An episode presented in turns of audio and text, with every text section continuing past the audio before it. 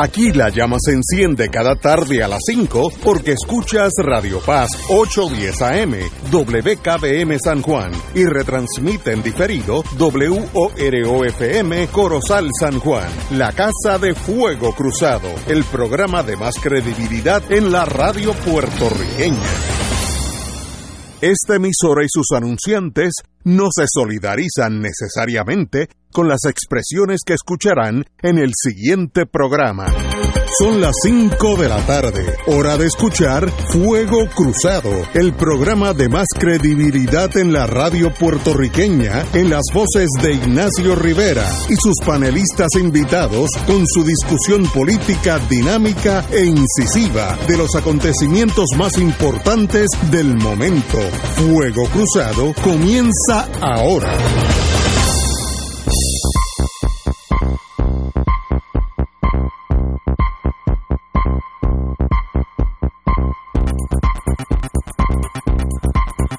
Amigos y amigas, hoy es jueves.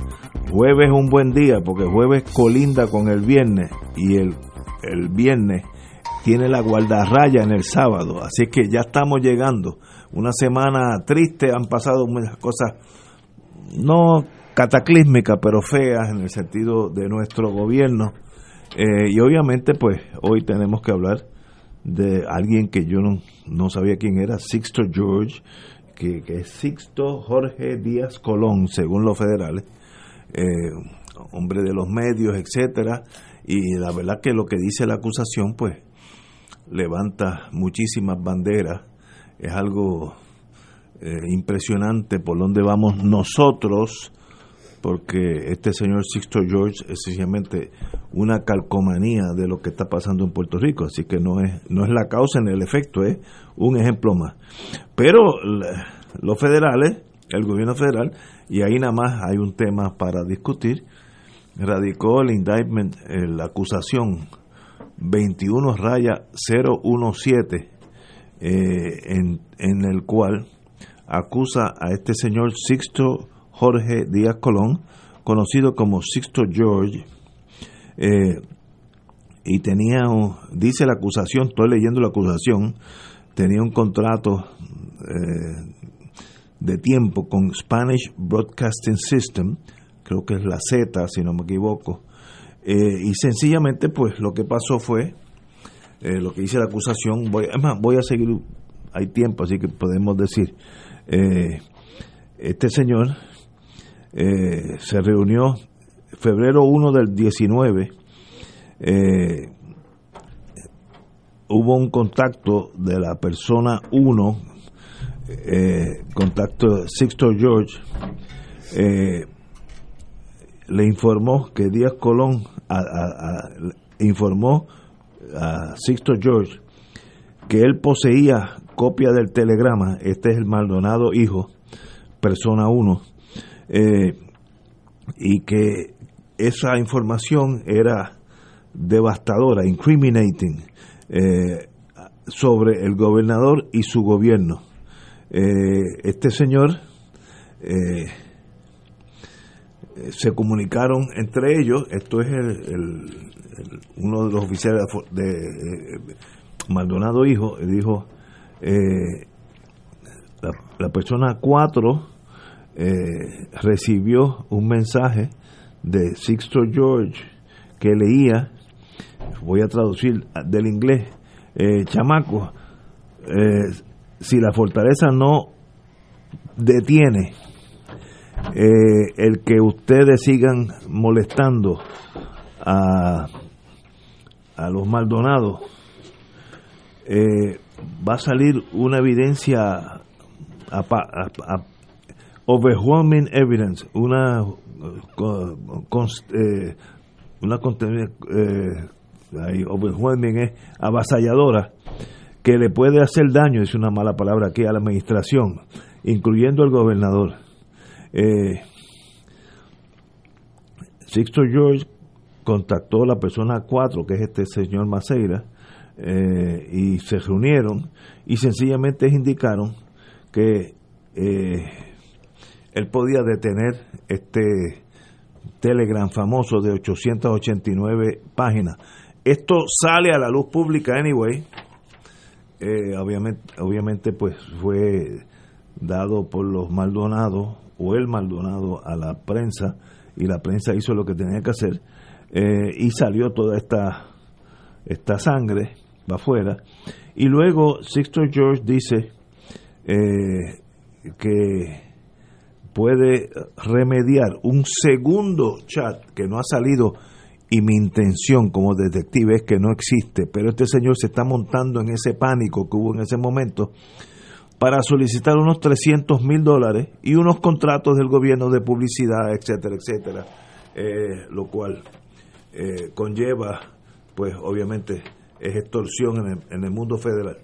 Eh, el,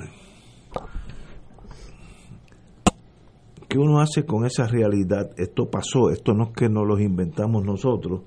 Eh, eh, el gobierno federal pues acusa a Sixto George de tratar de extorsionar, extorsionar uh, oficiales del gobierno eh, y sencillamente pues eso es un delito federal que conlleva 20 años, etcétera, etcétera.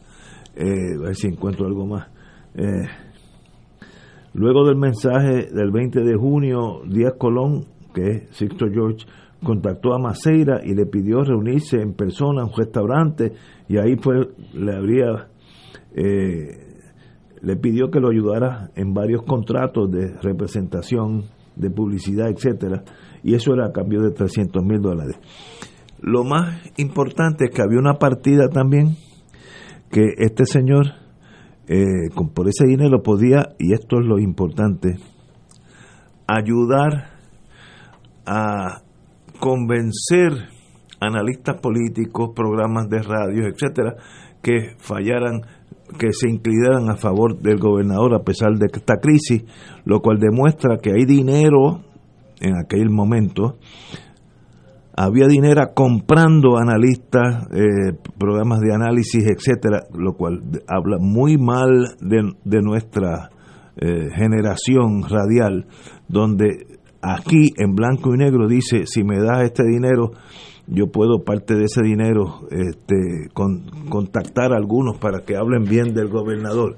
Esta palabra, esto es una degeneración absoluta en todos los sentidos, eh, de crímenes como la extorsión y lo más importante para mí es que deja ver que sí hay una ventana para la eh, la sí hay una ventana que que apunta a que algunos de nosotros yo no yo no me quito de nada en la vida pues somos sobornables a cambio de dinero.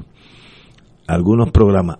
Yo me acuerdo hace ya un tiempo un año y pico, que una, una de las compañeras de la radio, Mayra López Mulero, fue a un programa donde ella, donde ella era eh, anchor o copartícipe, y ese día no la dejaron entrar porque ese día estaba hablando el gobernador y pues obviamente Sister George, que era el que controlaba ese tiempo, no quería que ella hiciera preguntas impertinentes, lo cual a mí me estuvo tan extraño que no lo creí, ahora hace sentido. Ahora veo que las quejas de ella, la distinguida amiga, eh, tenían razón. Trataron de eliminarla por ser una voz disidente. Esto es un escándalo de un país, si estuviéramos hablando de Uganda, Ruanda, pues uno lo critica, dice que está mal, pero está hablando de nosotros y las compañías, y las compañías, y las estaciones de radio, y los analistas, y que le que los compran por dinero, por lo menos se insinuó allí. Un día muy, muy triste para todos nosotros, porque si algo, si algo vale fuego cruzado, es que aquí no hay reglas del juego, cada cual dice lo que piensa y aquí no hay, no hay posibilidad de un soborno, eso, aunque nos ofrezcan un millón de dólares al día, eso no va a pasar. Pero se insinuó en la, en la acusación está y en la prensa también. Eh, ¿Qué hacemos con esa realidad? No estamos hablando de algo especulativo, no estamos hablando cuando ustedes, eh, los radioyentes que son tan buenos y puertorriqueños, oigan entonces a Chencho Pérez, que tiene todos los días un programa a la hora X, hablar bien de el que sea, eh, ¿es porque lo está de verdad analizando o es que le pagaron? Eso destruye la radio libre en Puerto Rico, así que eso es bien serio. Pero ahí estamos. ¿Qué hacemos con eso? I don't know. Compañero, senador, Nadal Conde. Buenas tardes a todos, Ignacio, eh, Julio, todos los que escuchan. Ciertamente, eh, pues, lo que has estado comentando es eh, sumamente alarmante, ¿no? Este pliego acusatorio contra este productor, pues la realidad es que comienza, pues, a destapar, ¿no? lo que se conoce coloquialmente, destapa una olla de grillo. qué es lo que ha pasado, ¿no? de, eh, a quién a quiénes esta persona pretendía sobornar, eh, eh, comprar y, obviamente pues la, la, preocupación es esa, que cuáles serían o son las repercusiones de ese tipo de conducta, porque no dudo que este tipo de cosas lo había hecho antes. esto le, salió con, con, tanta facilidad, ¿no? Esa, esa oferta de negocio ah. que, que, me da esa impresión, ¿no? Esto y, y, como tú acabas de decir, no hay nada más importante que una prensa libre, una eh, radio libre, eh, sin, sin payola, ¿no? Sin, sin, sin compromisos previos. Eh, obviamente todos los, los, programas de radio, todos los periódicos tienen una línea editorial, ¿no? pero y, cierta tendencia, pues, digamos, ideológica, eso pasa, ¿no? Eh, pero es parte de lo que es la prensa libre, ¿no? Pues uno sabe que todos los medios tienen tendencias para un lado o para otro, pero lo importante es que eh, la libertad de conciencia de esos periodistas que están ahí, eh, pues no esté comprometida, ¿no? todo el mundo pues escribe y ve las cosas a base de, un prisma, y no quiero decir ahora ideológico, pues de vida, de, experiencia. Pero lo importante es que sea libre, ¿no? Que, no haya ningún tipo de compromiso económico, de negocio, con lo que se dice en un programa de radio, con lo que, con lo que se escribe en un periódico, con lo que se dice también en un programa, en un programa de televisión. Y, y bueno, esto está, esto está comenzando ahora, ¿no? Eh, ahora supongo que si hay un juicio, si hay un proceso ahora, pues judicial extenso, al menos que no haya una negociación temprana entre los abogados y fiscalía, eh, pues, pero si, si, si continúa su curso esto, pues pueden surgir pues mayores informaciones, ¿no? Y obviamente, todo, obviamente todos tenemos que estar pendientes y, y, bueno, eh, no, no, no, no es motivo de, celebración para nadie. Creo que esto pues eh, es un día, bueno, ayer fue un día muy, muy oscuro en términos de, de lo que es eh, la, la, la, prensa, el comentario político eh, eh, en Puerto Rico y si es cierto lo que sale en el pliego acusatorio, pues la verdad que, que no, no tiene, no hay, no hay palabras, ¿no? Para repudiar, como hay que repudiar los, los actos de este productor. Y ahí tú mencionaste ahora lo que pasó con, como era López Mulero, me acuerdo que en aquel tiempo, pues se le achacaba eso a la compañía. Y, ahí de ahí es que viene pues posiblemente el hecho de que lo de que sacaran a esta persona de, de, la compañía, ¿no? De, de, las emisoras que él pues en las que él participaba, porque hizo quedar mal a mucha gente. Eh, a, sus patronos, no solamente eh, quedó mal él, sino que su conducta temeraria eh, tuvo repercusiones comerciales también en el lugar donde trabajaba. Eh, además de que, pues, obviamente hay un hecho de credibilidad y, y de, algún modo, pues, esa, esa empresa tenía que limpiar, ¿no? El nombre de, sus programas y obviamente, pues, lo terminó yéndose de allí. Compañero Muriente, buenas tardes. Buenas tardes. Buenas tardes. Eh, el tema de la prensa libre como la llaman ustedes, y los periodistas honestos en sí mismo constituye un tema, ¿no? Que me parece que es importante, que es relevante. Tal vez hasta más importante que la vida de este Sí, este, ese, ese es un tema que, que merecería la pena considerar quizá un poco más adelante en sí mismo, en sí mismo. Eh, pero Ignacio, tú comienzas el programa haciendo una intervención en que en el que llamas la atención de que si situaciones como esta se dieran en otros países, mencionaste países africanos. Uganda y Ruanda, fue lo que mencioné. Tal vez no, no, lo que quiero decir es que como no, no, es una crítica, es, en el sentido de que es como el padre que le dice, mira que tu hijo anda en malas juntas, mira que tu hijo está metido en droga, mira que tu hijo está en este problema y el padre dice, no, no, no, todos los demás son delincuentes, mi hijo es un santo. Así. Hasta que un buen día lo despiertan a las 3 de la madrugada porque su hijo está preso porque lo agarraron en una redada con 50 libras de cocaína y no sé cuántas cosas más en el carro, etcétera, etcétera. O le traen el cadáver del hijo, que es lo, más triste y lo peor. Resulta que el hijo o la hija estaba envuelto en todo esto, eh, tristemente, desde hacía mucho tiempo. Quiero decir con esto que lo peor, en relación al ejemplo que tú traes, lo peor es que ya en Puerto Rico el tema de la corrupción no va siendo una situación excepcional.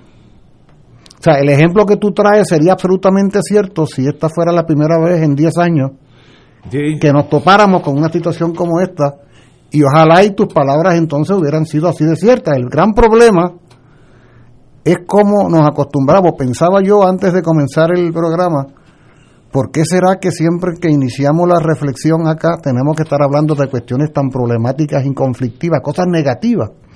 Es como una cuestión nihilista, ¿no? Tenemos que estar eh, eh, manejando situaciones indeseables. ¿Por qué tenemos que estar hablando tanto de situaciones indeseables? Cuando uno quisiera poder hablar de asuntos positivos, afirmativos, constructivos de buen país. Bueno, no es porque uno eh, sea masoquista, es que a uno le dio en la cara ayer y esta mañana y hoy esta situación, y esto va más allá de la voluntad de nosotros y nosotras.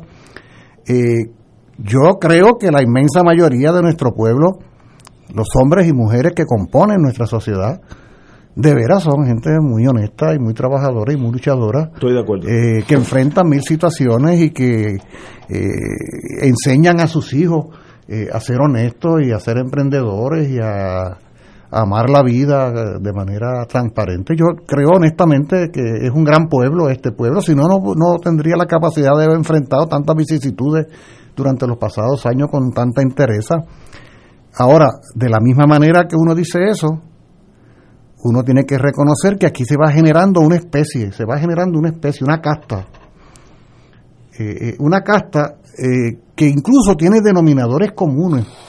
Tú me comentabas, Ignacio, antes de comenzar el programa, me hacías un señalamiento que a mí me pareció relevante y tú me decías, mira, esto es en las interioridades de una misma gente. Sí, estadista versus estadista. O sea, es entre ellos mismos. o sea, se tiran a matar, que como quien dice que se tiran a robar que se tiran a saquear y, yo no podía evitar, tan pronto sale a relucir el tema, en pensar en, la desgraciada experiencia de los 38 millones de dólares para los medicamentos de aquella partida de bribones, de bribones, de indeseables que quería eh, robarse de la manera más perversa y además burlándose del país en su chat y todo, es una cosa realmente denernable cada, cierto tiempo tenemos a una serie de gente. Oye, cuando tú le buscas el expediente a, ese, a, a esas personas, por lo general tienen grados académicos, tienen preparaciones educativas, son profesionales,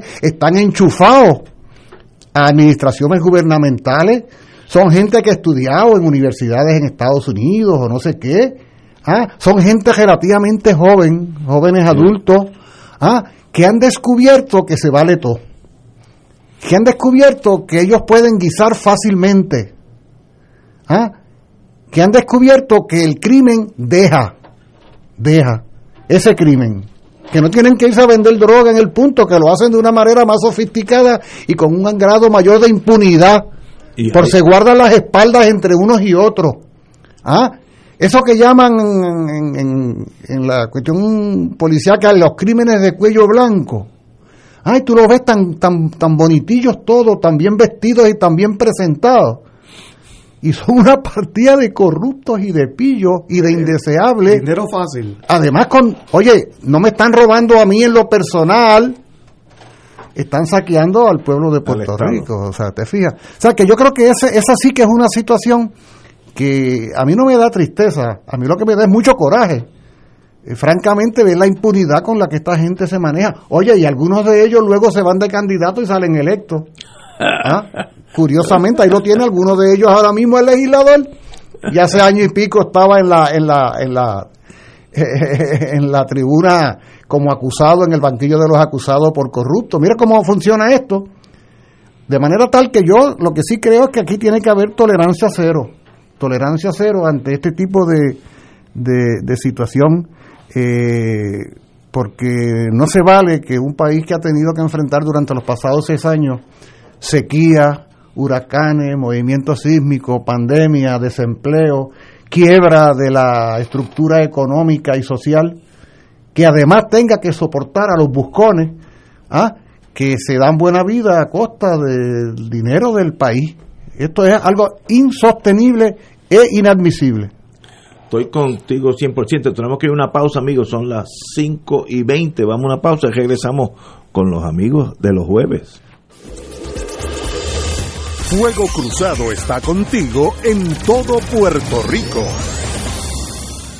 en Oro 92.5 FM, Radio Paz 810 y el Canal 13 estamos trabajando a tono con la emergencia que en estos momentos está viviendo Puerto Rico. Estamos ofreciendo nuestros servicios al máximo con el personal disponible según nos permitan las circunstancias. Si tiene un mensaje para ofrecer a sus asociados, clientes o personal, solo tiene que llamar al 787-349-7949, 787-552-0825 y nuestros empleados le comunican al personal de ventas para atender su necesidad. A nuestros clientes estén en comunicación con su ejecutivo o ejecutiva de ventas que continúan ofreciendo sus servicios como de costumbre. Recuerden los teléfonos 787-349-7949 y 787-552-0825. Cómprame un sistema solar y escúchame aquí en Radio Paz. Todos los viernes a las 4 y 30 de la tarde te espero para que me cuentes tus inquietudes acerca de placas solares con baterías. Comunícate conmigo, soy Luis Enrique, al 787-536-7938 de Solar Store. Cómprame un sistema solar.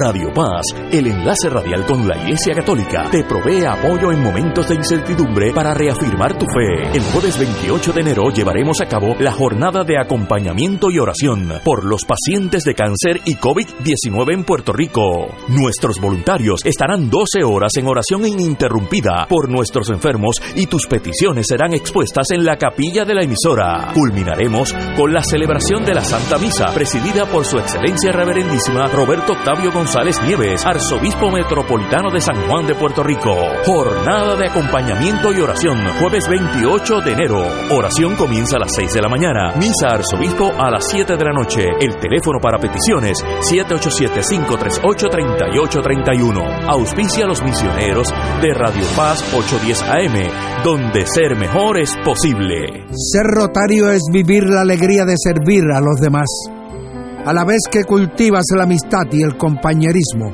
sin límites y descanso. Mensaje del Club Rotario de Río Piedras. Y ahora continúa Fuego Cruzado.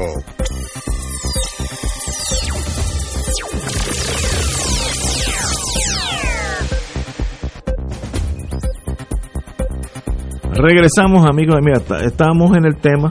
No, no creo que, haya darle mucha más cabeza, porque es un tema muy triste para Puerto Rico, donde en este caso, eh, caso 21 raya 017 del Tribunal Federal, aquellos que tienen acceso al Internet lo pueden conseguir y les sale la acusación palabra por palabra, ya no hay nada secreto, donde este señor Sixto George, que era una de estas figuras de la radio, eh, contratistas, etcétera, pues trata de sobornar dentro de su propio partido. Ahí nada más hay un, una línea. Esto es intramural entre los muchachos. Dame 300 y unos dos contratos que me, que, me interesan en Hacienda, de publicidad o lo que sea, y yo giro esta posibilidad del chat que fue devastador, esas 800 páginas, y luego, aun cuando sale, digo, él dice, vamos, hay otra, yo, yo también puedo ayudar a, detenerla. Pero bueno, eso demuestra la persona con que eh, Estados Unidos está manejando en este como acusado. Y bueno, hay gente buena, hay gente mala, pero eso no big deal. Ahora, ahí se dice otra cosa que, que la prensa apenas ha tocado que es importante. Yo con ese dinero puedo lograr que los programas de radio, prensa, lo que sea, se tornen a favor de, del gobernador a pesar del chat. Necesito dinero. La base de esa oración, que es bien importante, es yo puedo sobornar personas en la prensa, en la radio, para cuando estemos aquí a las 5, hay unos que entran a las 4, hay otros que entran a las 8 de la mañana, otros que entran a las 9, eh, hablen a favor de eso sí que es peligroso, eso demuestra un colapso ya de lo que nosotros llamamos prensa libre, entonces pues no hay, hay prensa comprada. Ah, bueno, pues si es así, pues muy bien, pero déjenos saber las reglas del juego. Si esto es cuestión de billetes, pues el que nos dé billetes, pues hablamos a favor de papá Doc Duvalier, aunque está muerto, decimos que es él. Eso es a lo que ha llegado, a lo que ha llegado a Puerto Rico. Si en algo esta estación y este programa, estación primaria, eh, en este sentido, ha sido un foro libre que me han dicho aquí, usted hable de lo que usted desee, siempre y cuando que analice la verdad. Excelente forma de navegar por la vida, excelente, así es que uno debe ser, pero me da la impresión, por lo que dice esta, esta, esta acusación, indictment en inglés, que eso no es así todo el tiempo. Muriente. Hay que hacer entonces una precisión, porque si este sujeto Sixto Jorge Díaz Colón amenaza, si tú no me das esa plata y esos cargos que yo te estoy pidiendo, amenaza con que va a haber unas personas que van entonces a desacreditar. Cuidado porque en este país, sobre todo en la radio, quienes tienen acceso a los micrófonos para decir lo que sea, como regla general, no son periodistas.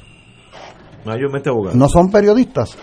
Y como cuestión de hecho, este esfuerzo que nosotros desarrollamos aquí en esta tarde, como el que se desarrolla en otras estaciones de radio en distintos momentos del día, no es considerado periodismo en el sentido estricto de la palabra. Correcto. ¿Eh? Esto es un trabajo de análisis, interpretación, debate de ideas, pero no es periodismo a la manera como tradicionalmente, o sea, los periodistas son otra cosa. Y los periodistas, los periodistas, como regla general, tú dices que nosotros aquí eh, podemos emitir distintos juicios, los que sea. Un periodista no.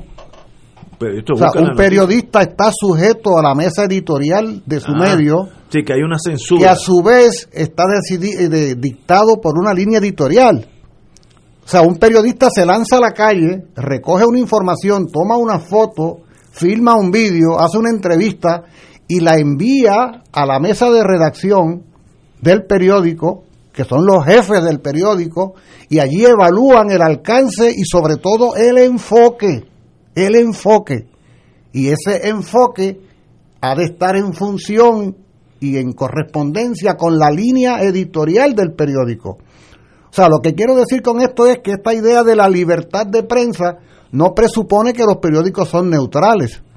No, no, los periódicos tienen línea editorial, los, periódicos tienen una posición política, económica, social, cultural y la transmiten a través de, su, de sus páginas o de sus ondas, lo que sea. Por ejemplo, en este caso, en, la estación donde estamos, o sea, ¿por qué es que cuando dan las seis de la tarde se detiene el programa?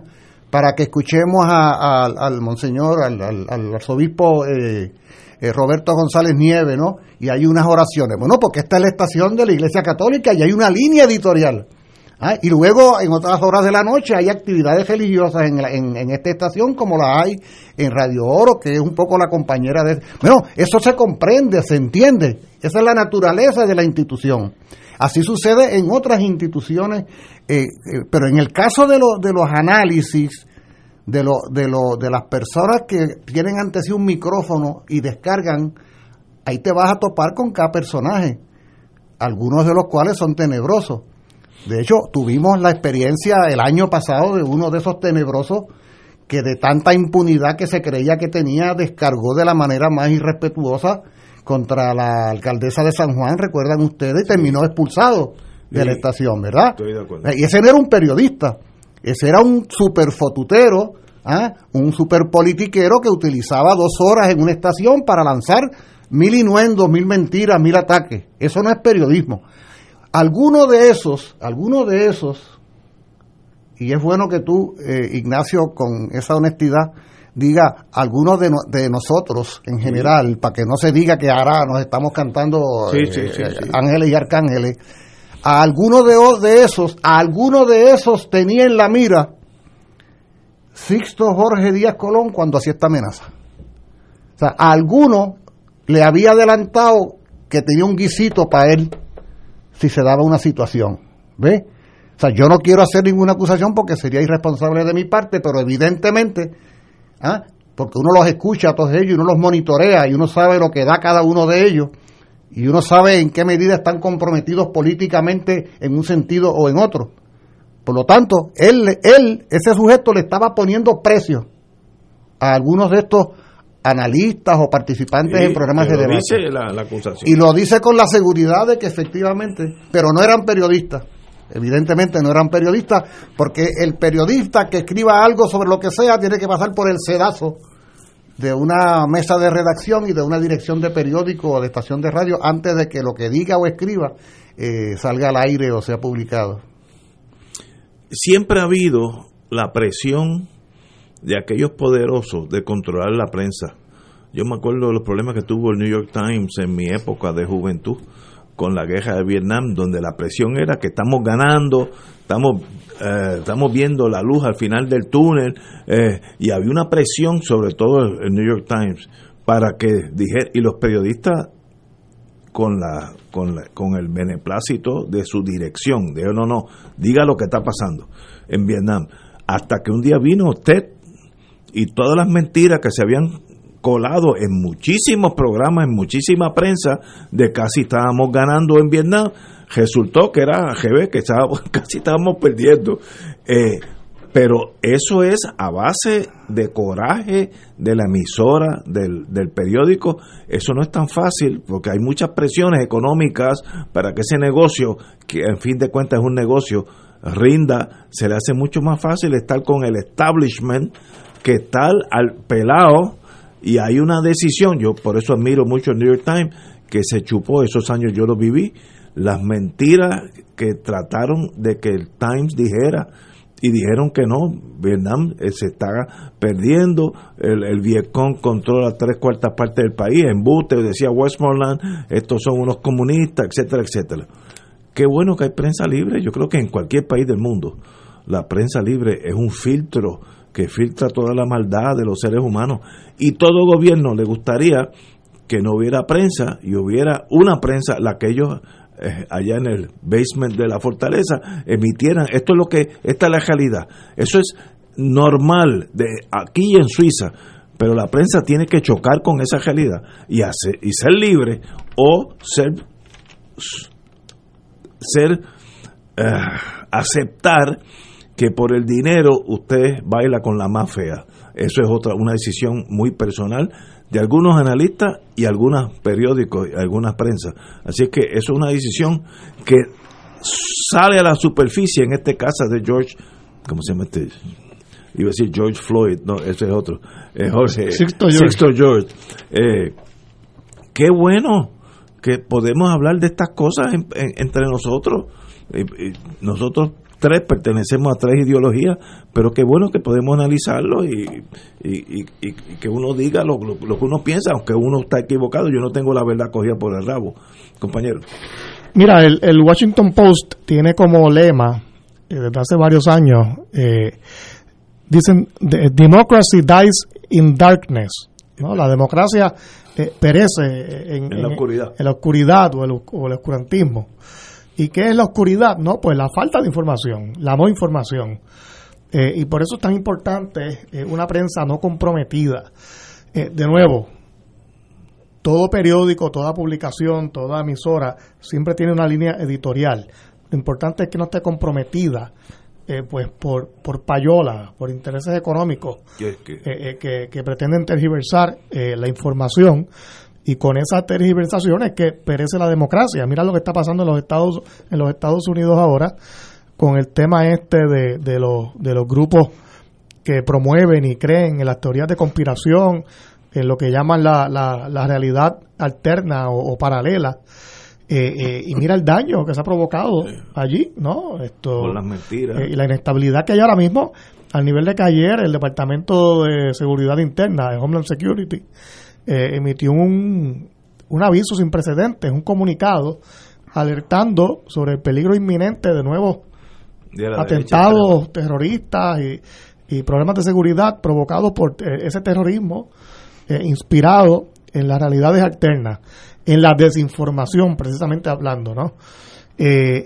y, y por eso es, tan importante defender a brazo partido la, la, la prensa libre, ¿no? Eh, eh, la falta de, de, agenda económica en la información. Eh, cuando se crea, ¿no? La, el concepto, cuando, cuando surge la idea de la libertad de prensa, en realidad era porque cada partido político, cada grupo de presión tenía sus propias publicaciones, sus, sus gacetas, ¿no? y la idea era que cada cual pues pudiese publicar lo que le diera la gana. Eh, luego, con el tiempo, pues, es que surge la, llamada prensa independiente, eh, que no es 100% independiente nunca, porque cada cual, pues obviamente tiene su línea, pero, pero eh, esa diversidad de información, esa libertad de comunicar cosas genuinamente, que, es, lo, es lo importante aquí, que sea genuino, aunque uno discrepe, es lo que hay que proteger. y cuando comienza la maldad, ya sea en este caso por unos intentos de payola de, de comprar comentaristas, cuando comienza la, la maldad de colocar a propósito información también falsa para crear, crear inestabilidad en una, en una sociedad, manipular la opinión, ahí es, ahí es que está el problema. Y, y, por eso pues es que es tan delicado todo esto. Eh, yo creo que esto es un, un issue que es mucho más allá del caso de este señor eh, ay, se me olvidó el nombre. Sixto eh, George. Sixto George. Eh, porque Sixto George pues un, un ciudadano más. Le, deseo lo mejor en la vida, pero tiene una acusación seria y, y, no cambia el destino de Puerto Rico. Pero el, hecho de que se deslumbre que hay payola aún en los, en los, en los analistas, entre comillas, eso sí que es problemático para el país, mucho más que la vida de Sixto George, que es irrelevante a los efectos del país. Hay, hay un ángulo de esa información publicada que a mí me llamó la atención y que debe inquietarnos.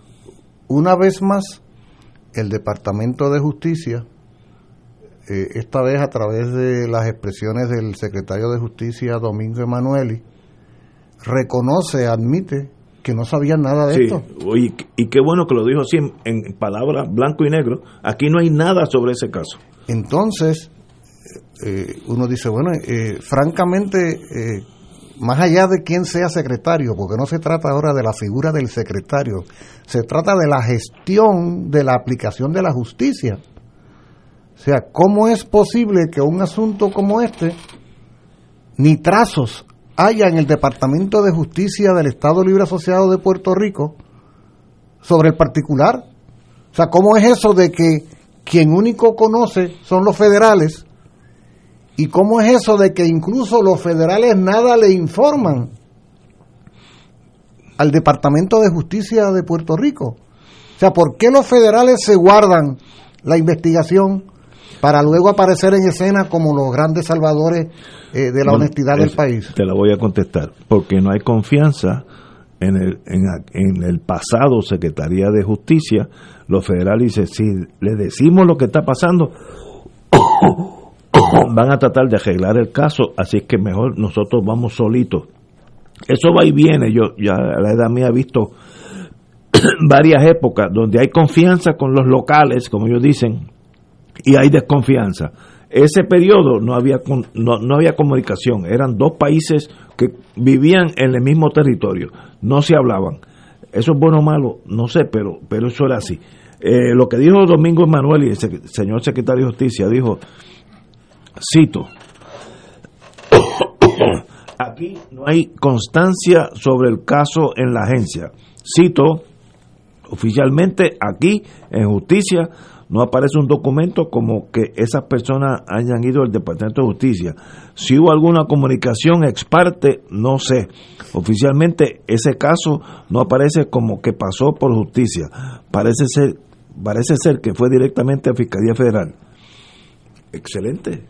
Y entonces hay que preguntarse, ¿y por qué? Pero entonces habría que Porque no hay confianza. Pero había. habría que preguntarse, Ignacio, también es que el Departamento de Justicia nada sabía por, sabía, por lo tanto no se procesó el caso como de posible comisión de delito? ¿O es que el propio Departamento de Justicia o el gobierno de Puerto Rico, dirigido por gente que eran coreligionarios de esto, esa es la cosa. guardó silencio cómplice? Puede ser. Es que esa es la, si tú eres jefe del FBI, tú vas a tener esa misma pregunta. Esa misma pregunta, tú jefe del FBI. Esta gente ¿Es un departamento de justicia que va a buscar la justicia o van a tratar de arreglar el chisme? Pues una vez que tú tienes esa duda, tú no le dices nada a justicia, nada, cero comunicación. Dos países viviendo en un territorio. Porque es que, mira, todo tiene que ver con todo en la vida, ¿no?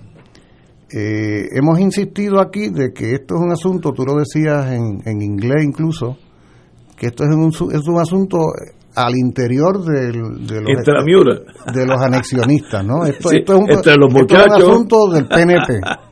que, que, duele entonces más. Los unos queriendo tumbarle al otro el dinero del país.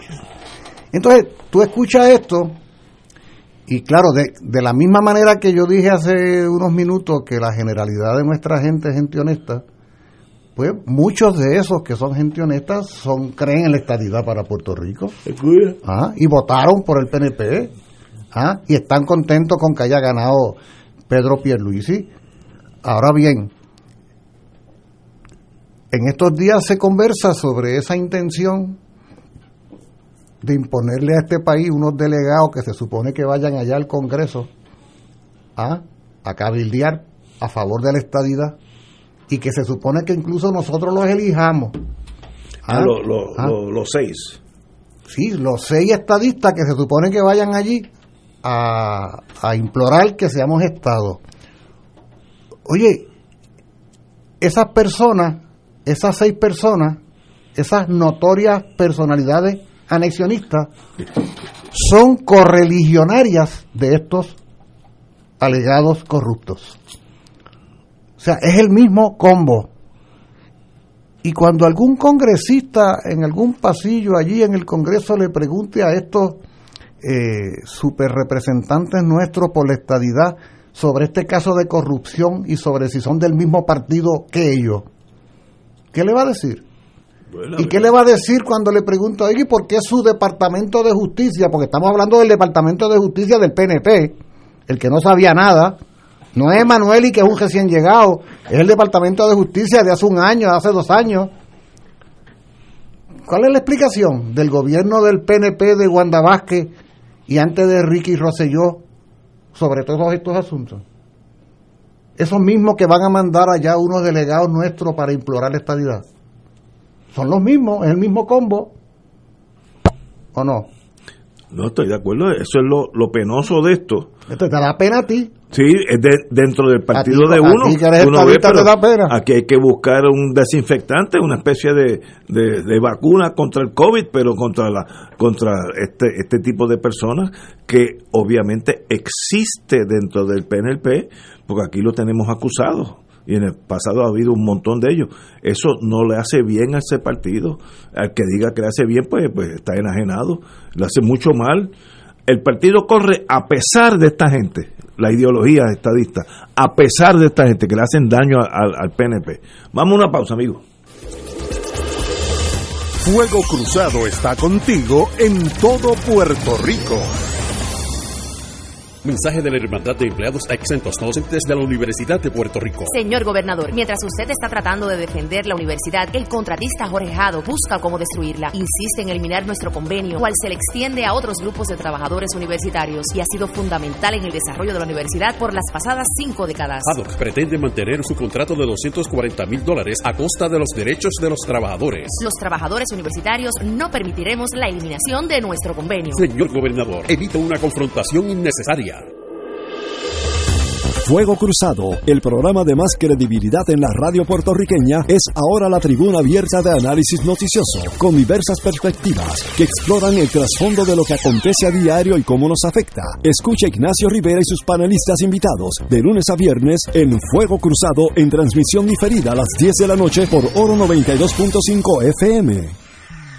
Cada sábado de 9 a 11 de la mañana tendrás un encuentro con De Frente con la Verdad, donde se discuten asuntos que tocan de cerca la actualidad en todas sus perspectivas, las historias que afectan a tu diario vivir, estos y otros temas analizados desde el punto de vista evangélico. De Frente con la Verdad, todos los sábados de 9 a 11 de la mañana por Radio Paz 810. Escucha los sábados a las 5 de la tarde para servirte un programa del Colegio de Profesionales del Trabajo Social de Puerto Rico con los temas de interés a la comunidad. Recuerda, los sábados a las 5 de la tarde para servirte por Radio Paz 810. Y ahora continúa Fuego Cruzado.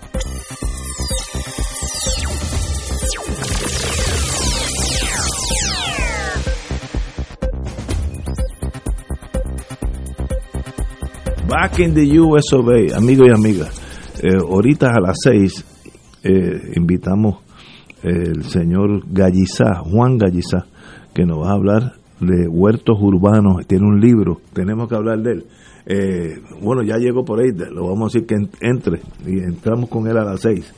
Pero hay un choque por el estatus entre el Ejecutivo y el Legislativo en la reunión del gobernador Pedro Pierluisi y los presidentes legislativos, que son de diferentes partidos, eh, vamos a decirle que entre el compañero Galliza, entre. Muy buena. Siéntese. Vamos con usted ahorita. Bienvenido. Se parece al papá. Eh, me recuerda buenos años con Carlos. Eh, en el primer encuentro entre don Pedro Rosselló, gobernador, y los presidentes legislativos populares, eh, no favorecen la asignación de fondos ni la elección para seleccionar los delegados especiales que irán al Congreso a pedir la estabilidad. Ay Dios, no sé ni cómo analizar esto sin, ser cínico.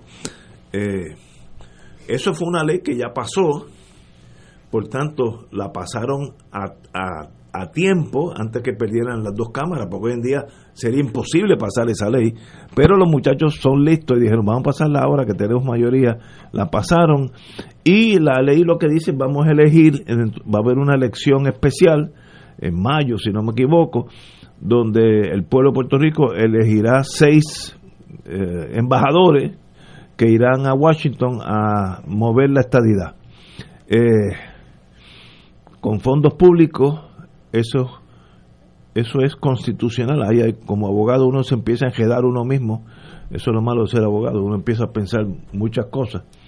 Eh, estos señores tienen la más remota posibilidad de adelantar la estadidad, sí o no, aunque la, aunque la tengan. El dinero que todos los puertorriqueños van a poner en el pote, porque esos son pagados con fondos públicos, aún aquellos que son independentistas, aún aquellos que son populares, aún aquellos que son de los otros partidos, eh, tienen que tienen que contribuir. Pues yo hay cuestionamientos constitucionales, pero no vamos a entrar en no, no estamos en la calle Chaldón ahora para cuestionar eso. Tal vez se cuestione por los partidos minoritarios. Eh, eso no es una locura en este momento. Yo no sé si el problema soy yo, tal vez es la obsolescencia mía. Ya hay un momento que yo no puedo ni analizar las cosas porque, porque me, dan este risa, terror, pánico, eh, alegría, todo. Esto de verdad es en serio. Estos seis señores que van allí, ¿qué van a hacer una vez que lleguen a Washington, tengan sus apartamentos y salgan por la mañana hacia el Congreso? ¿Qué van a hacer? Díganme. O esto sencillamente igual que el molino ese de viento que de electricidad que está ahí al lado del, de la de Sams. En la Kennedy. En la Kennedy. Siete millones votados que nunca ha dado nunca ha producido ni, ni un ampere ni un voltio de electricidad. Esto es otra locura de esa magnitud compañero. Oye yo quisiera José antes de que entre eh, a entrar en los méritos del asunto eh, a que nos explicara en qué medida leyes como estas, aprobadas a la traga justo días antes del fin de un cuatrienio, son irreversibles. Aparte de sus méritos, ¿no? ¿En qué medida son irreversibles en su implementación? Bueno, en términos eh, procesales, pues es una ley aprobada como, como cualquier otra, ¿no? Obviamente, pues es una, tal vez un abuso, ¿no? De poder hacer estas cosas cuando ya, pues, hubo una elección y hay que esperar a que llegue un nuevo gobierno, una nueva asamblea legislativa, para pues legislar de acuerdo al mandato de los electores en la última elección. En este caso, pues mira, la, la, la, pregunta que, que, había en la papeleta del plebiscito era si usted prefería la estadidad o no. Bueno, la gente que votó, pues la mayoría votaron a favor de la estadidad, no hay duda, no hay duda de eso, ¿no? Pero eh, en las preguntas no estaba nada de usted desea elegir unos eh, representantes con sueldo de congresista sin ninguna responsabilidad por ley o constitución federal para que estén en Washington con sueldo de congresista, casi 200 mil dólares al año cada uno. Eh, ¿Haciendo qué? ¿no? Porque no tienen responsabilidades federales. Eh, para usted estar todos los días por el pasillo del Congreso y comiendo allí en la cafetería, porque es lo único que tienen que hacer. Tú estuviste allí, así pues que por eso, más, que yo. si no tienes oficina, no tienes una función como tal, pública, reconocida por el gobierno federal, pues ¿para qué tú vas allá? Para literalmente estar caminando por los pasillos todos los días y ver quién me atiende. Eh, por Dios, no. Eh, oye, si lo quieren hacer, pues que lo haga gente de manera voluntaria. Pero es inmoral y no es para nada un gasto esencial, un gasto que, que, deba ser eh, eh, aprobado por la Junta, pagarle a tiempo completo sueldo de congresista a estas personas. Para eso está Jennifer González allí, la gente la eligió, está bien, discrepamos de ella, pero ella, ella la, la representante de Puerto Rico allí y es quien tiene que recibir un sueldo porque tiene responsabilidades por ley federal allí en el Congreso de los Estados Unidos. Estas personas van allí a qué? A abogar por la estadidad. Bueno, pues hágalo en su tiempo libre eh, y, le, que, que Pierluisi les dé el título que sea, pero no es un gasto esencial, no es un gasto que se pueda justificar, eh, eh, sobre todo en la situación actual, pero aunque, aunque estemos bollantes, no se justifica. Ah, si quieren hacer una consulta plebiscitaria, pues mira, pues háganla. difícil es parar una consulta de lo que sea, pero los, los, los sueldos de estas personas, los sueldos, eh, no tienen ninguna justificación y no deberían ser aprobados por la Junta de Supervisión Fiscal. Yo donde veo el escollo, y es una ley que se aprobó, así que la ley del Estado, así que muy a menos que haya otra ley que revoque esa ley, esa ley es la, lo, lo, que va a suceder. Lo que yo veo esa es la pregunta justamente, si es posible revocarla o no. No, no, es que no se puede, porque la, Asamblea Legislativa puede legislar una ley eh, derogándola ahora, la tiene que firmar el gobernador. Eh, si él no la firma, pues tendría que pues dos terceras partes de cada Cámara que no la y, tienen. y por encima del veto. Oye, no es que sea imposible, pero eh, no, no existe, sobre todo en la Cámara de Representantes, me parece que no. Mira, en la vida hay que saber cuándo jalar el gatillo. Si uno lee la prensa norteamericana,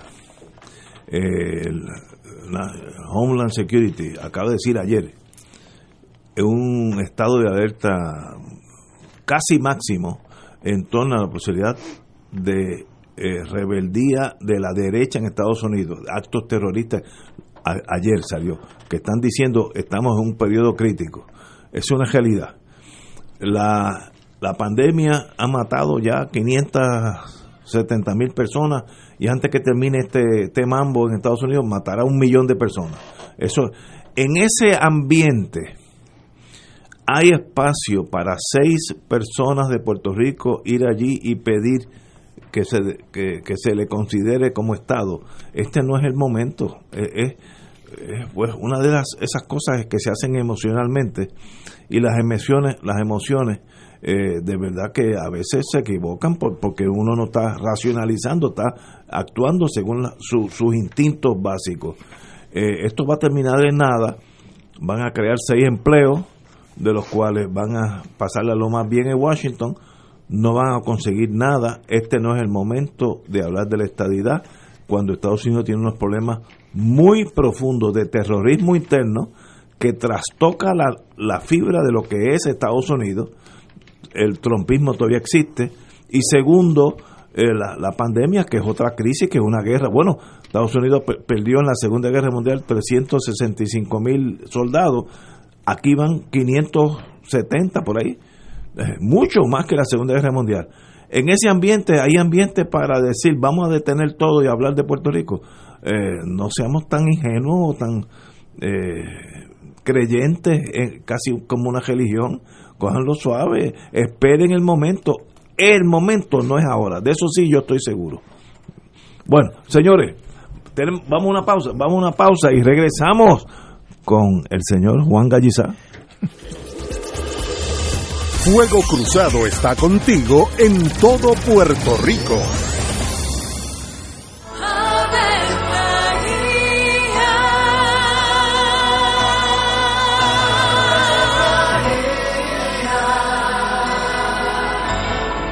El ángel del Señor anunció a María y ella concibió por obra del Espíritu Santo. Dios te salve María, llena eres de gracia, el Señor es contigo. Bendita tú eres entre todas las mujeres, y bendito es el fruto de tu vientre Jesús. Santa María, Madre de Dios, ruega por nosotros pecadores, ahora y en la hora de nuestra muerte. Amén. He aquí la esclava del Señor. Hágase mí según tu palabra. Dios te salve María, llena eres de gracia, el Señor es contigo.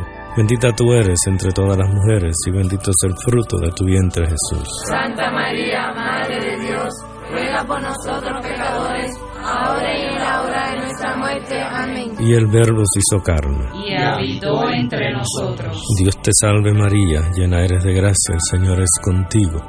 Bendita tú eres entre todas las mujeres, y bendito es el fruto de tu vientre Jesús. Santa María, Madre de Dios, ruega por nosotros pecadores, ahora y en la hora de nuestra muerte. Amén. Ruega por nosotros, Santa Madre de Dios. Para que seamos dignos de alcanzar las promesas de nuestro Señor Jesucristo. Oremos.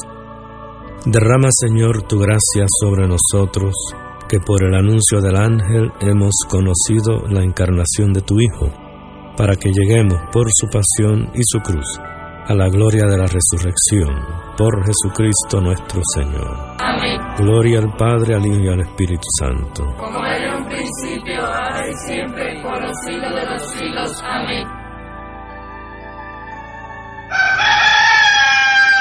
Llegó la hora de reactivar el fervor católico y agradecer las bendiciones divinas. De regreso al santuario en persona para la misa de madrugadores desde las 5 y 30 de la mañana. La convocatoria es para reunirnos implementando todos los protocolos y distanciamiento social que garantice nuestra seguridad y no represente peligro para la salud en las amplias facilidades del Santuario Nacional de Nuestra Señora, Madre de la Divina Providencia en Cupey.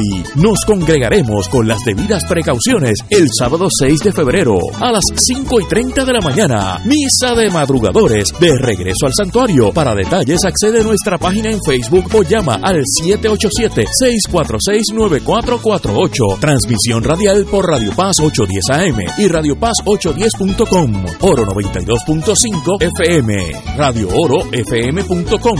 Radio Paz, el enlace radial con la Iglesia Católica, te provee apoyo en momentos de incertidumbre para reafirmar tu El jueves 28 de enero llevaremos a cabo la jornada de acompañamiento y oración por los pacientes de cáncer y COVID-19 en Puerto Rico. Nuestros voluntarios estarán 12 horas en oración ininterrumpida por nuestros enfermos y tus peticiones serán expuestas en la capilla de la emisora. Culminaremos con la celebración de la Santa Misa, presidida por su excelencia reverendísima Roberto Octavio González Nieves, arzobispo metropolitano de San Juan de Puerto Rico.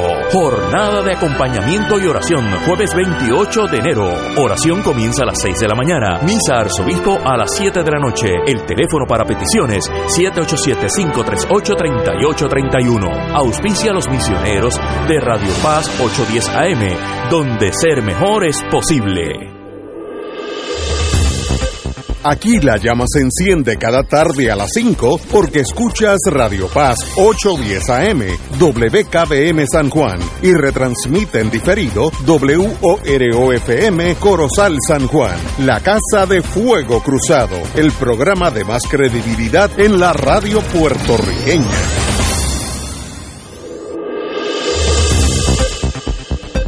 Y ahora continúa Fuego Cruzado. Bueno amigos, después del análisis anterior que nos dejó totalmente deprimidos, vamos a hablar de cosas bonitas, porque también eh, eh, hay esperanza y hay belleza en la vida. Tenemos con nosotros el señor arquitecto Juan Gallizá, que con el nombre ya usted sabe de quién es hijo, de nuestro compañero fundador de este programa, estuvo con nosotros muchas, muchos años, gozamos, nos peleamos, nos reímos, nos lloramos, pero Gallizá era único. Así es que qué bueno que estás aquí, Juan, el señor arquitecto. Gracias, gracias por la invitación. Y vamos a creer, vamos a hablar de cómo generar alimentos para su consumo en zonas urbanas. No, no necesita ir a adulta a sembrar, sino ahí en el patio suyo. Eh, y Juan ha escrito un libro muy bonito, eh, grande, 8 por 11 por lo menos, de grande, de cómo darle ideas a ustedes, cómo podemos ayudar a nuestra, eh, aún viviendo en zonas urbanas, eh, cómo se presenta la posibilidad de producir nuestros alimentos. Juan, tienes la palabra. Muy buenas tardes, amigo. ¿Qué te hizo escribir este libro? usted es arquitecto. Es correcto. Dígame. Muy buenas tardes a todos. Pues soy arquitecto de, profesión y, agricultor urbano de, vocación. Hace hace 10 años que eh, practico la agricultura urbana eh, en el techo de la marquesina de mi casa. Así que si se puede practicar en el techo de una marquesina, pues eh, de más está decir que se puede sembrar en, en la ciudad. Eh, me interesa eh, escribir el libro eh, porque entiendo que, eh, como dice el título, la ciudad se puede rehabilitar de forma agrourbana y esto para incorporar la agricultura a las ciudades para mejorar nuestra sostenibilidad. pero más que, que, que, este propósito, ¿verdad? Que puede sonar un poco idealista y algunos quizás no lo entiendan. Eh, realmente entendemos que existe un, problema medioambiental y un problema de seguridad ambiental, eh, seguridad alimentaria en el planeta muy serio. Eh, básicamente somos 7.500 millones, eso contado en el 2018. La FAO entiende, las Naciones Unidas entienden que para el 2050 van a ser 10.000 millones de personas y como dice el, dicho, eh, no hay comida para tanta gente, eh, posiblemente eh, va a haber problemas de seguridad alimentaria en, este siglo en muchos países. y el libro toca ese tema. esto lo discute mucho las Naciones Unidas en su en sus publicaciones, tanto de la FAO como de Desarrollo Sostenible en las Naciones Unidas, ¿no? Eh, y entendemos que una de las soluciones, eh, no necesariamente hay una solución que lo resuelva todo, eh, pero una de las soluciones es sembrar en la ciudad. Y sembrar en la ciudad tiene muchísimos beneficios, tanto sociales como económicos, como ambientales. y el libro trata, tiene siete capítulos. El primer capítulo expone básicamente ese problema ambiental y ese problema de la agricultura industrial como está, como predomina hoy en día. Hoy en día predomina un sistema agroalimentario a nivel mundial donde a veces se producen los alimentos en un continente y se consumen en otro continente. Eso ambientalmente es prácticamente un disparate. Eh, los costos que se tienen que, eh, costos y, impactos ambientales en toda esa transportación, en todo ese petróleo que se tiene que utilizar para mover los alimentos de un lado del mundo a otro lado del mundo, pues eh, básicamente eso tiene que acabarse o, acaba con nosotros o acaba con el planeta, ¿no? Y cada vez se, se, fomenta más en diferentes países, en diferentes ciudades, esa producción de agricultura local. y la producción de agricultura local, la más que, que, que ha tomado auge y que se está discutiendo eh, por diferentes organizaciones mundiales, incluyendo la, la FAO, es crear sistemas agroalimentarios regionales, locales. Y eso es eh, ver la ciudad y ver cómo se puede sembrar en los alrededores de la ciudad, en un anillo alrededor de la ciudad, eh, e inclusive dentro de la ciudad. Y dentro de la ciudad se puede sembrar en los patios de las propiedades, en la agricultura incorporada a los edificios, como la agricultura en los techos. Pero también hay un sinnúmero de espacios en la ciudad, eh, desocupados algunos o mal utilizados, eh, que se puede sembrar también en todo lo que son algunas servidumbres de, eh, de carreteras, por ejemplo. Imagínense ustedes sembrar en toda esa isleta que ocurre en, el, en, el, en, el, en los expresos que tenemos en Puerto Rico, como el expreso de San Juan a Ponce que tiene unas áreas de isleta enormes donde prácticamente lo que hay es pasto. Eh, ahí se puede sembrar árboles frutales y se puede sembrar toda una eh, ¿Tú sabes de frutos Donde yo vi eso por primera vez en mi vida, eh, por esas razones de la vida, pues yo tengo que ir a Israel y el avión aterriza en el aeropuerto Ben Gurion. Y te puedo decir que, bueno, la pista, como sabemos, es un eslabón grande de cemento y tiene un fin. Ese fin, cuando el avión casi está llegando y va a dar con la pista, pues tú estás sobre tierra. Ahí había marisoles, la, planta esa... Girasoles. Hasta donde empezaba la pista. Que yo lo vi con mi pero qué idea tan sencilla. que aprovechaban el espacio al máximo. Pero, literalmente los girasoles paraban cuando empezaba la pista en Israel. Y ahí se saca aceite de girasol, etcétera, etcétera. Entonces lo vi en Israel, que digo, ellos han pasado por tragedias que nosotros ni soñando. Donde quiera, todo el mundo tiene un huertito en su casa. Donde quiera. eso es común. Tú puedes ser neurocirujano y está, tienes unos tomates en, un espacio pequeño, como esta oficina. Tiene unos. ¿Sabes que uno no está acostumbrado? El, el que viene de América los tomates se compran en el, supermercado. como un neurocirujano va a estar? Ah, pues sí, Israel es así. Y yo creo que esa es la idea tuya básica, que todos podemos tener algo donde sin gran esfuerzo, porque esto no hay que eh, caminar de aquí a la luna, podemos tener alimentos en casa. Y esto no es completamente nuevo. Este, el mundo, eh, en el mundo se ha desarrollado la agricultura urbana, pero de forma mayormente temporera durante crisis eh, económicas en algunos países, en Estados Unidos se dio, en la, en la Gran Depresión, eh, pero también en la época de, de, guerra, en la Primera y Segunda Guerra Mundial, donde se interrumpieron todas las comunicaciones en Europa e inclusive lo que llegaba de, Europa a Estados Unidos también se vio interrumpido, se crearon programas de siembra eh, en la ciudad, este, donde como los hombres eran la mayoría que iba a la guerra, las mujeres sembraban en la ciudad y pudieron este proveer muchos alimentos. y nosotros, los que vivimos en casas con un espacio muy pequeño, eh, siempre tenemos un poquito de gramita. ¿Cómo uno puede en, e, en eso?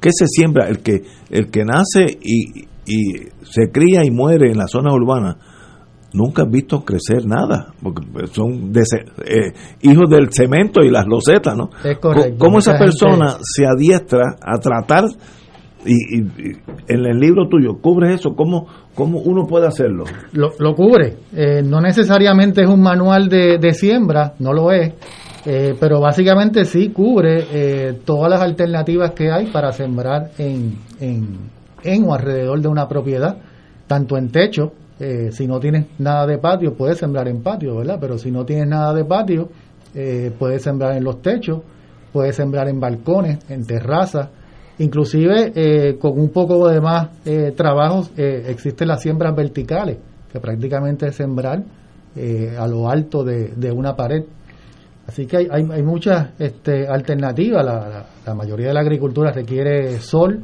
para, para crecer, ¿verdad? Y para la producción. Aquí el sol sobra. Pero inclusive en interiores se puede hacer otro tipo de, de producción de alimentos con germinados y con... Eh, ya varias personas me han dicho, entre ellas la compañera Marilu Guzmán, ¿dónde se consigue el libro? El libro se consigue, eh, el libro es de la editorial Publicaciones Puertorriqueñas. Pueden entrar eh, en la internet a publicaciones puertorriqueñas, todavía no está en las librerías. Publicacionesportorriqueñas.com. Entra a ppeditoresebooks.com.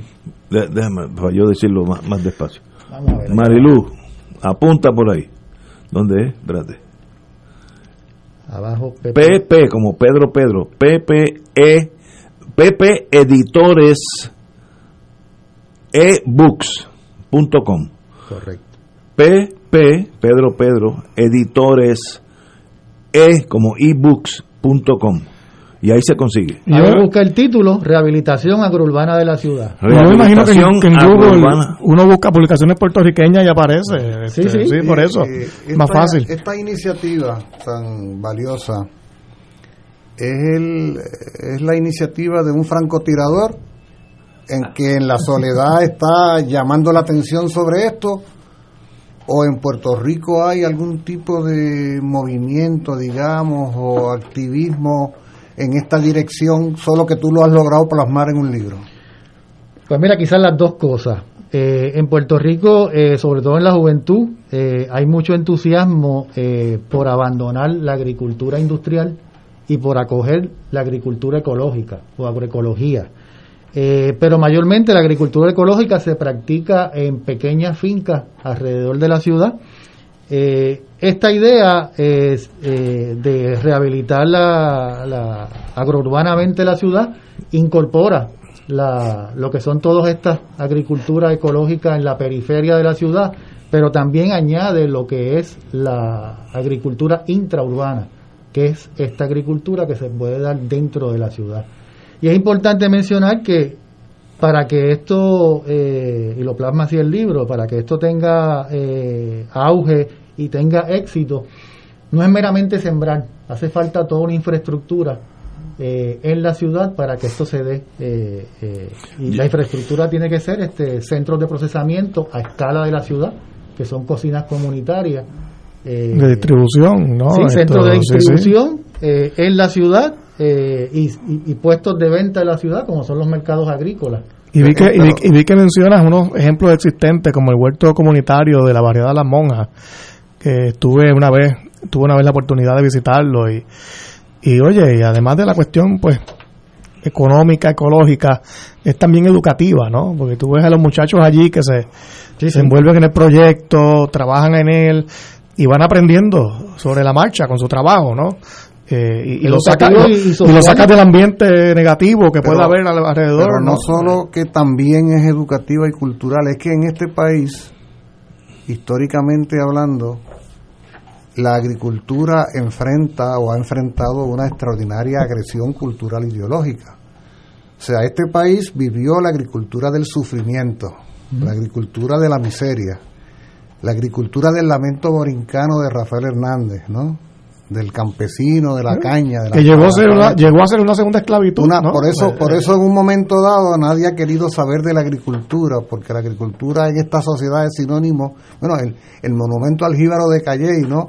ese hombre analfabeta con su mujer analfabeta que tuvo 10 hijos de los cuales se le dieron 3 o 4 con el chamaquito que seguramente está lleno de lombrices y debe estar en segundo grado. Ese, ese es el monumento al jíbaro de Calley. Véanlo bien cuando pasen por allí. Entonces, una sociedad que además entre el 85 y el 90% de todo cuanto come es importado pues la, pues la agricultura resulta ser un gran extraño para generaciones enteras, lo que decía Ignacio de que hay generaciones que nunca supieron de dónde sale lo que se comen. Correcto. Como cuando la joven o el joven aquel en la caja, cuando voy a pagar, no supo distinguir entre ñame y, malanga, por ejemplo, ¿no? Bueno, pero no, no es culpa de ella o de él, es que nos han destetado de la tierra entonces, en ese sentido es, que yo saludo iniciativas como esta porque aquí tiene que haber un trabajo educativo y cultural de reivindicación de la tierra como punto de partida de la vida y de la alimentación. Eh, eh, y por eso creo que, por eso te preguntaba si era una iniciativa aislada. Yo sé, yo sé que hay iniciativas diversas. Además, estaba pensando mientras te escuchaba, porque este concepto, cuando hablamos de los espacios mínimos, quizás estemos hablando, como es el caso de Ignacio, de vivir en un apartamento. Pero en las casas de urbanización, cuando tú llegas, son muchas las experiencias de que el pariente a donde tú vas a visitar quiere que tú veas su siembra en ese pequeñísimo espacio atrás en la casa tiene un sí, de mango, tiene dos mates guineos, tiene uno de aguacate, tiene uno de guanábana, no caben entre ellos, pero él se, él se goza, además hasta darte a probar, mira los limones que se han mandado. Que son, son, sus hijos. Es así, así. Por eso, Los otros días me han enviado fotos de mira lo que hice, el sofrito que hice con los con los condimentos que crié en el balcón de mi casa. Este... Aquí hay una foto donde en esas botellas de agua de, de galones tú estás creciendo lechuga. Yo jamás pensé que eso era posible, pero la estoy viendo en la foto. Que salen lo más bien, eh, saludables como la que uno compra en el supermercado. Lechuga perfecta del país, roja, rizada, eh, la lechuga romana, eso en un galón, de, eh, en, un envase de galón y medio, se da en 45 días. Y en el trópico crece todo. tenemos un clima en el que crece lo que sea. Y a mí me sorprende que hay frutos que se han como que perdido, ¿no? por ejemplo, la pitahaya una fruta tan sabrosa y tan bonita y no se consigue. Cuando es perfecta para decorar platos, eh, eh, eh, es, alimenticia, tiene sabor. ¿Y dónde yo consigo pitaya? En la República Dominicana la hay, fíjate, pero aquí no. Hay varios barrios, muchos barrios que se llaman pitaya por todo Puerto Rico, pero la fruta no, no aparece y eso es una oportunidad también para huertos urbanos. yo creo que Puerto Rico está ahora mismo en una situación eh, mala económicamente y ambientalmente tampoco es la mejor, eh, pero eso se puede convertir este, eh, no en amenazas hacia el futuro, sino en oportunidades. Eh, y esta oportunidad de, de, tener la condición en Puerto Rico donde hay tanta inmigración, hay tanto edificio y propiedades vacías en las ciudades, eh, es una oportunidad de darle uso a esas propiedades y sembrar en ellas. Así que eso lo hizo Detroit cuando tuvo su, cuando todavía tiene, ¿verdad? Su declive económico y tantas propiedades vacías, tuvo un programa y una política pública de desarrollar la agricultura urbana. ha eliminado cuadras eh, completas de casas abandonadas para desarrollar, ¿no? Que definitivamente el uso pues, yo creo que el gobierno tiene que enfocarlo eh, sobre esto para eh, tanto habilitar más este, la ciudad eh, como sacarle una mayor producción de alimentos. yo creo que lo importante de tu libro es que a nosotros los que nacimos y nos criamos en la, en, la losa, aunque yo nací en Junta, pero, pero mi vida ha sido en San Juan, consideramos que es imposible tener ningún contacto con la agricultura y eso no es correcto. Este libro te dice cómo es posible, aún en un techo de una casa, todo el mundo tiene techo y en esos techos todos los días da un sol a todos gente. Ya quisiera Alemania tener el sol que nosotros tenemos. Es correcto, aquí eh, todo el año. Todo el año. Todo el año eh, y, eso es lo importante de este libro y esperamos esperamos que siembres esa semillita y, que Puerto Rico te siga los pasos porque es absolutamente en mi casa yo tengo una amiga con la que llevo ya casi 30 años juntos, eh, que todos los días ella mira ese mundo, qué bonito. Y si no, nosotros hemos tenido hasta papaya en, en el balcón de casa, un piso 19, papaya. Pero eh, digo, y sin saber nada, tratando algunas cosas, otras se dan, otras no se dan. O sea, a los trial and error, ¿no? Eh, el, pepinillo se da muy bien. cuando tú veías que murió un ciudadano porque cayó una papaya,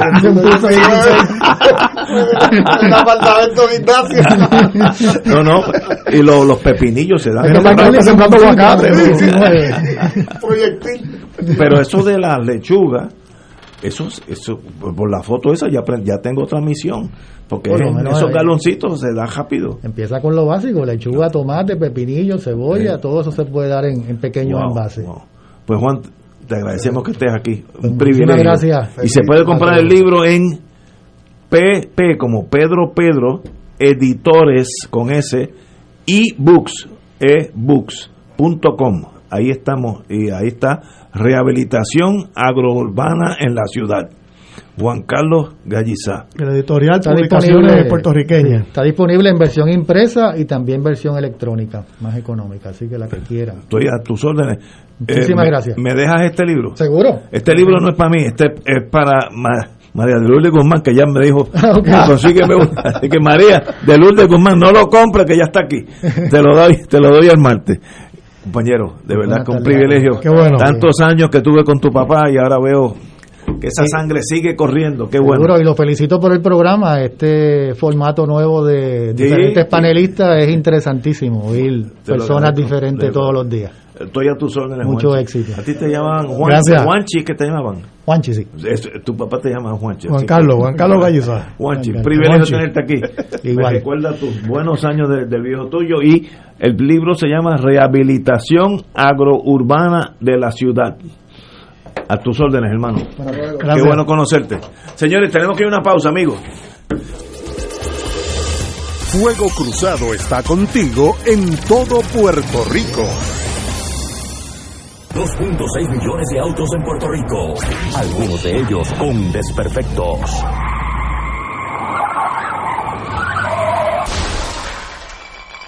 Autocontrol. Tu carro. Tu carro. Tu mundo. Lunes a viernes a las 11 de la mañana por Radio Paz 810 AM.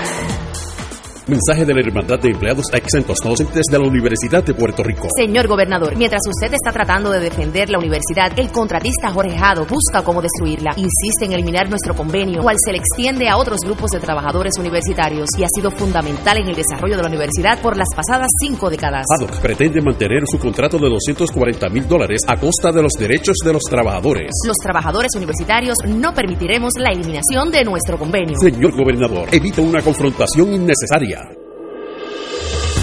Fuego Cruzado, el programa de más credibilidad en la radio puertorriqueña, es ahora la tribuna abierta de análisis noticioso, con diversas perspectivas que exploran el trasfondo de lo que acontece a diario y cómo nos afecta. Escucha Ignacio Rivera y sus panelistas invitados de lunes a viernes en Fuego Cruzado en transmisión diferida a las 10 de la noche por Oro 92.5 FM. Buenos días familia. Es la casa a la que siempre puedes llegar sin invitación. A las 10 de la mañana, Judith Felicie es tu anfitriona para conversar sobre medicina, psiquiatría de niños y adolescentes, artes, derecho, valores y fe. Todos los días por Radio Paz 810 AM. Buenos días familia. Donde una conversación parece demasiado corta. Buenos días familia. De lunes a viernes por Radio Paz 810 AM. Radio Paz te ofrece el mejor motivo para levantarte temprano y disfrutar el comienzo de un nuevo día de lunes a viernes con Enrique Liboy y Radio Paz en la mañana. La dosis perfecta de noticias, deportes y éxitos musicales de todos los tiempos, humor y curiosidades, calendario de actividades y tus peticiones musicales por el 787-300-4982. Conéctate con el 810 AM de lunes a viernes con Enrique Liboy y Radio Paz en la mañana. Cómprame un sistema solar y escúchame aquí en Radio Paz. Todos los viernes a las 4 y 30 de la tarde te espero para que me cuentes tus inquietudes acerca de placas solares con baterías. Comunícate conmigo, soy Luis Enrique, al 787-536-7938 de Solar Store. Cómprame un sistema solar. Y ahora continúa Fuego Cruzado.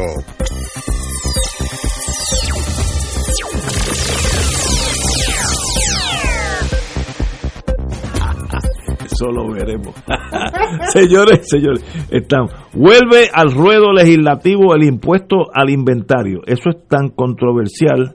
Yo sé que todos los alcaldes están en contra, porque ese dinerito va a las alcaldías, pero también hay que mirarlo desde el punto de vista práctico que si yo tengo inventario en Puerto Rico, pues pago ese impuesto, pero si no lo tengo, pues no lo pago. Y los comerciantes, que son gente bien inteligente, saben que van a mantener el menor inventario aquí posible. Por ejemplo, tengo dos casos. Yo un día, echando para atrás, le pasé por encima a la, a la llave del carro. Uno tiene, siempre tiene dos llaves, pues cuando le pasé por encima me quedé con una llave nada más. Y tuve que ir a buscar una llave de un carro que es una sencillez. No estamos hablando nada complejo. Un carro Ford. Y fui allí, mire, yo quiero estar, ah, muy bien, muy bien. Eh, ¿Cuánto es? No sé si era 65 pesos, porque son las llaves estas electrónicas. Muy bien, eh, pues véngase, eh, mire, en siete días está aquí. ¿Cómo que siete días una llave? Es que, es que nosotros lo pedimos a Estados Unidos. La llave, una llave no estaba en inventario en la Ford, donde los carros son americanos. ¿Por qué? Porque hay que pagar inventario. Yo tengo otro caso que me consta, un, amigo que tiene una distribuidora de licores gigantesca en Puerto Rico, y en Puerto Rico hay una un nivel social de la cual desgraciadamente yo no soy de esa etapa, que compran vinos carísimos. Cuando digo carísimo es 500 mil, 2 mil dólares, los, de verdad, la gente, los que están arriba de verdad. Y él no los trae a Puerto Rico, están en un almacén de ellos en Florida. Entonces, si yo pido cinco botellas de cada una de 500 dólares, pues él la ordena y cuando llega aquí ya está mi nombre, no está el nombre de él. Así que, se, ¿sabe? La gente le empieza a dar vuelta al inventario a la misma vez, del otro lado, y eso es lo malo de ser abogado, sabemos que ese, ese, ese dinero va a los municipios que necesitan dinero y más. No se podrá buscar ese dinero en otro lado para que haya inventarios más grandes en Puerto Rico. Ese es el dilema.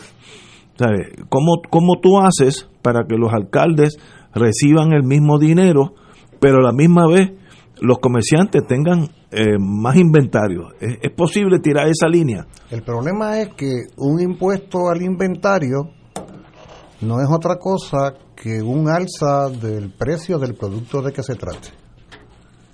Y claro, la pregunta obligada, que no es nada original la pregunta, porque la respuesta todos lo sabemos es, una vez el gobierno le aplica el impuesto al inventario al empresario, ¿qué es lo primerísimo que hace el empresario? Se lo sube.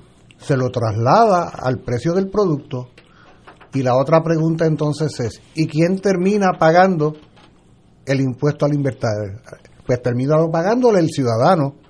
Y de repente, no voy a ponerlo tan exótico como tú con botellas de vino de 500 o 1000 dólares, pero vas a comprar eh, una gorra y le pusieron un impuesto de 2 dólares a la gorra y la gorra costaba, hubiera costado 8 dólares. Ahora vale 10. Ahora vale 10. Y tú dices, Dios cara, pero ¿por qué le aumentaron 2 dólares? Ah, ese es el impuesto. O sea, tú pagaste eso. Lo que parece ser un apoyo, lo que parece ser un apoyo a las finanzas municipales de parte del empresario, termina siendo un tributo al ciudadano y en ese sentido, eh, y esa es una de las desgracias de la, de la tributación en este modelo económico, que a la corta o a la larga el empresario o el productor le va a trasladar el, el, impuesto que sea, el tributo que sea al consumidor. No lo, no lo absorbe. Bueno, pero peor aún, eh, eh que el empresario tiene que pagar ese impuesto del inventario, aunque no venda el producto. Lo tienes allí en el almacén, en la tienda.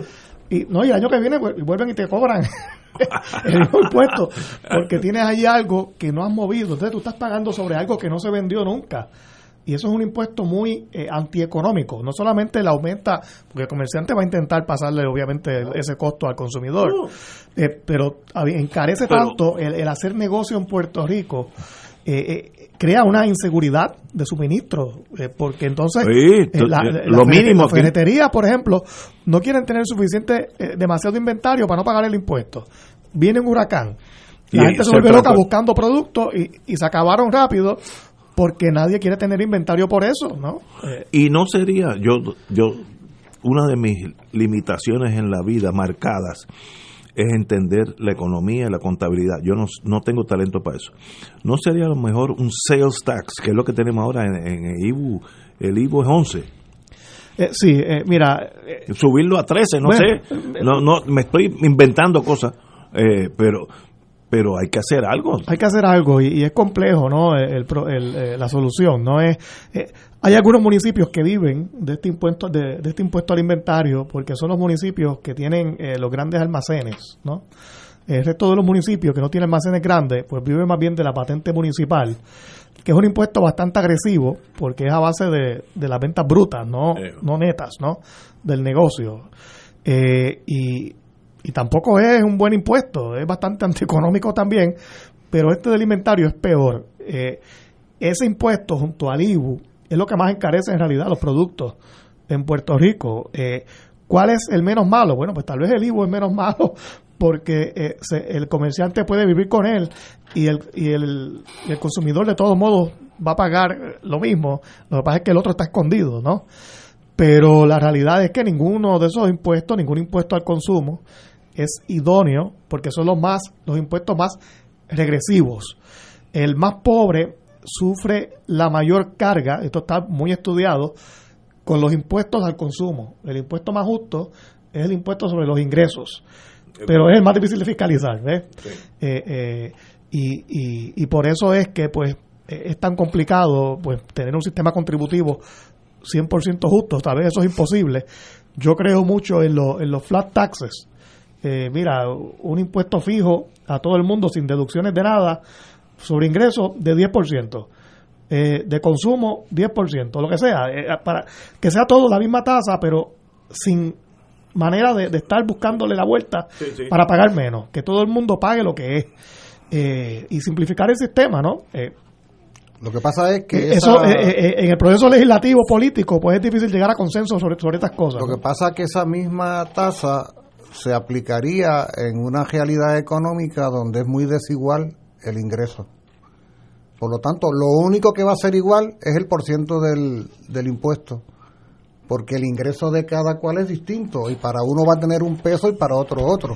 Claro, pero se juega con el nivel de ingresos, ¿no? De que gane más de X cantidad, pues... Pues, por ejemplo, ¿y, ¿y qué tal si se imponen los impuestos a productos suntuarios como es el caso de esa botella de vino de 500 o 1000 dólares, que tú sabes que quien único la va a comprar, porque cuando alguien va y compra una botella de vino de 500 dólares o de 1000 dólares es porque tiene mucho más dinero para todo lo demás. Obviamente.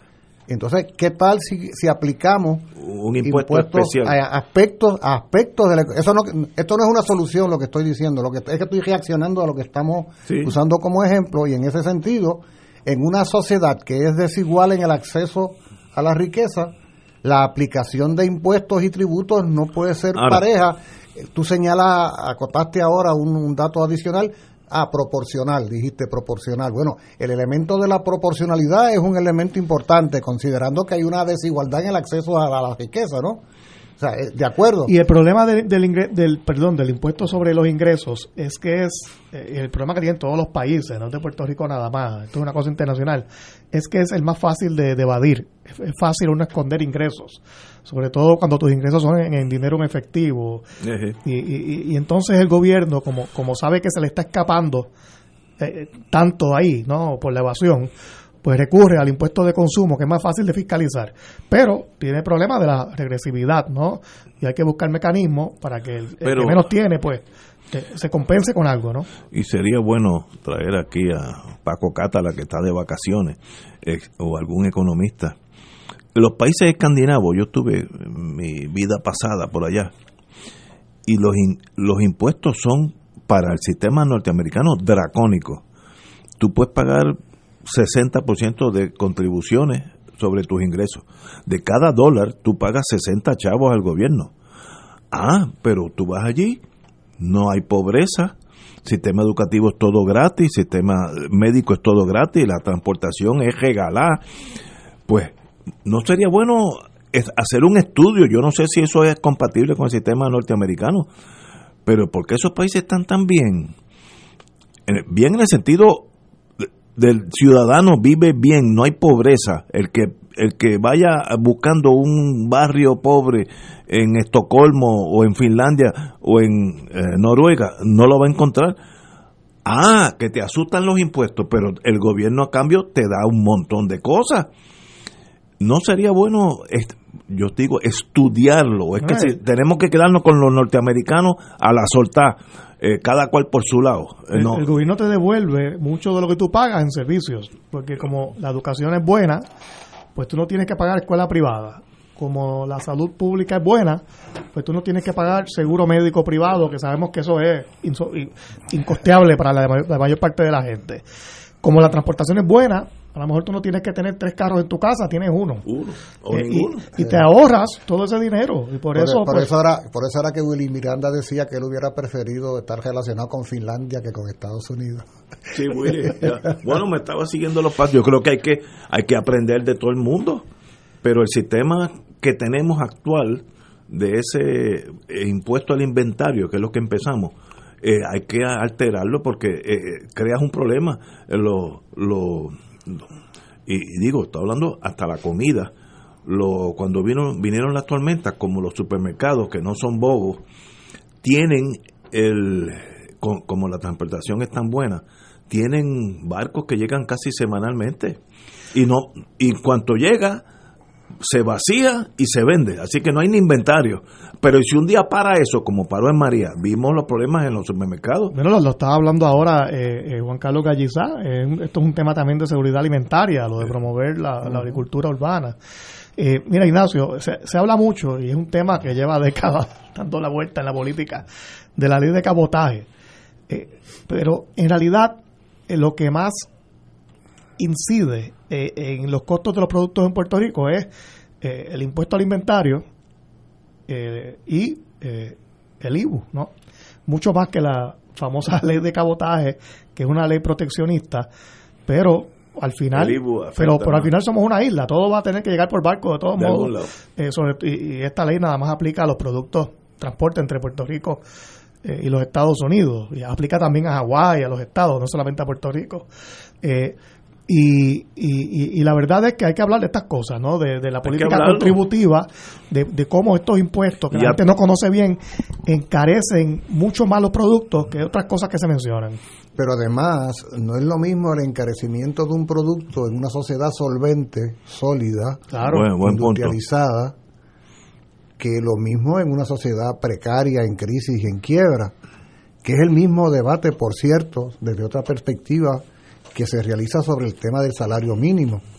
Porque aquí se está manejando la cifra de salario mínimo que está siendo discutida en el Congreso de Estados Unidos para querer aplicarlo automáticamente a la realidad puertorriqueña. Hay que tener cautela como con si se claro. como si se tratara de dos economías similares. O sea, una cosa es lo que la, una cosa es las decisiones que toma una economía capitalista altamente industrializada y la economía continental. Eh, ah. este, hay un factor geográfico que tú conoces mejor de, esto que yo.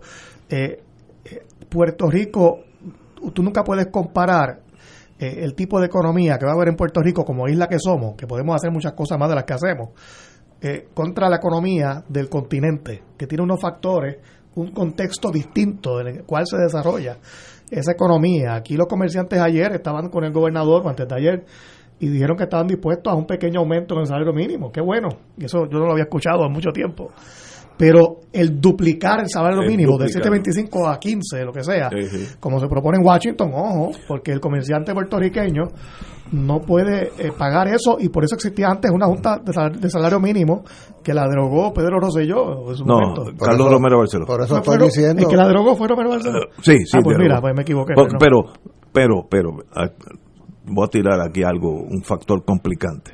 En este momento Biden está tratando de subir el sueldo mínimo, el salario mínimo en Estados Unidos a 15. Si lo aprueban, se acabó en Puerto Rico. Es, ah, es automático. Si, si, no, si no logramos algún tipo de compromiso allá. De, excepción. correcto, no, hay, no hay duda. No, no pasa porque es la ley del Estado, ¿no? Así que. Oye, ¿cómo, ¿cómo un país con una economía en precario, un país con una economía legal y oficialmente en quiebra, un país con una economía que ha sido tomada por una Junta de Control Fiscal, no para ayudarnos a recomponerla, sino para, para, cobrar. O sea, ¿cómo es que va a poder manejar semejante decisión desde esa precariedad y esa insolvencia? O sea, fíjense, amigos y amigas de escucha, cuidado porque aquí algunos piensan que la economía puertorriqueña es una extensión de la economía estadounidense. No, no lo es. Oye, una cosa es la extraordinaria eh, inversión de capital estadounidense que hay aquí en el ramo comercial, financiero, industrial, lo que usted quiera, que ha venido a menos durante las pasadas décadas, por cierto, por cierto. Y otra cosa es pretender que esta realidad económica, la nuestra, corresponde sea, esta es la realidad económica de una colonia tercermundista y aquella es la, la, economía de una gran potencia capitalista mundial. ¿Cómo pretender trasladar mecánicamente la toma de... por más justo que pudiera parecer, porque no se trata de cuestionar la justeza de elevarle el salario de la gente. ¿Acaso es, no es cierto que en este país, cuando se habla de salario mínimo, el salario mínimo para miles de compatriotas se convierte en realidad en el salario máximo. En Estados Unidos la idea del mínimo, en una economía poderosa como esa, es el punto de partida para aumentar el salario. No es el, máximo que vas a sacar. ¿Cuántas empresas no hay de esas transnacionales en este país que cogen al trabajador y en vez de contratarlo, lo contratan en dos medios tiempos? Precisamente para no aumentarles el salario y dejarlos en el mínimo como cosa permanente. Aquí un montón, ¿Eh? casi todo. O sea, esta es una realidad económica distinta. Entonces uno no puede pensar que está hablando como si estuviera en Vermont, Virginia o en Los Ángeles, California, donde una realidad económica como aquella no tiene nada que ver. Pero la oficina de Puerto Rico en Washington debe interceder para que este movimiento de Biden, que posiblemente eh, pase, no brinque, no brinque a 15 dólares eh, sin pensar en Puerto Rico, porque yo le puedo asegurar a ustedes, cuando senadores se reúnen allá, el de West Virginia, el de North Dakota, el de Idaho, no están pensando en Puerto Rico. Yo sé que a los puertorriqueños esto es casi imposible de creer, pero mire, es así. No están pensando en Puerto Rico. Van a pasar la ley de los 15 dólares a todo Estados Unidos y su territorio, punto.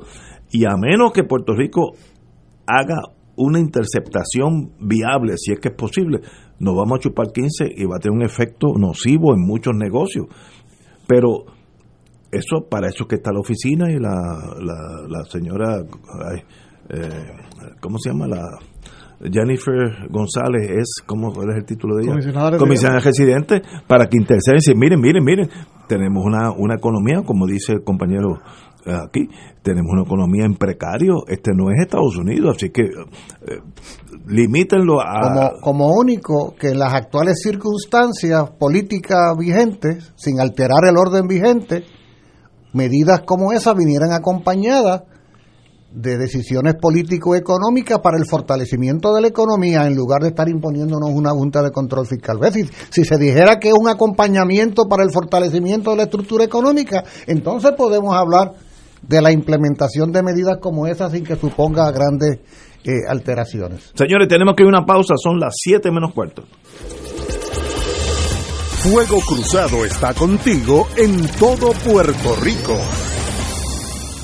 En Oro 92.5 FM, Radio Paz 810 y el Canal 13 estamos trabajando a tono con la emergencia que en estos momentos está viviendo Puerto Rico. Estamos ofreciendo nuestros servicios al máximo con el personal disponible según nos permitan las circunstancias. Si tiene un mensaje para ofrecer a sus asociados, clientes o personal, solo tiene que llamar al 787-349-7949 787-552-0825 y nuestros empleados le comunicarán al personal de ventas para atender su necesidad. A nuestros clientes estén en comunicación con su ejecutivo o ejecutiva de ventas que continúan ofreciendo sus servicios como de costumbre. Recuerden los teléfonos 787-349-7949 y 787-552-0825.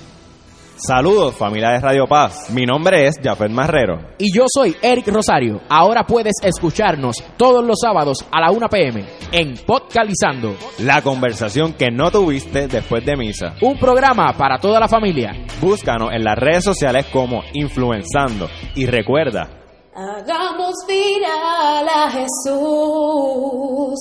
Radio Paz te ofrece el mejor motivo para levantarte temprano y disfrutar el comienzo de un nuevo día de lunes a viernes con Enrique Liboy y Radio Paz en la mañana. La dosis perfecta de noticias, deportes y éxitos musicales de todos los tiempos, humor y curiosidades, calendario de actividades y tus peticiones musicales por el 787 300 004982. Conéctate con el 810 AM de lunes a viernes con Enrique Liboy y Radio Paz en la mañana. Fanático del deporte, la mejor información y el mejor análisis lo escuchas los sábados a las 2 de la tarde por Impacto Deportivo con Javier Sabat y el más completo elenco en deportes por Radio Paz 810 AM y en las redes sociales Facebook, Impacto Deportivo, Radio PR, Twitter e Instagram, Impacto underscore Deport. Juntos, impactando el deporte nacional. Y ahora continúa Fuego Cruzado.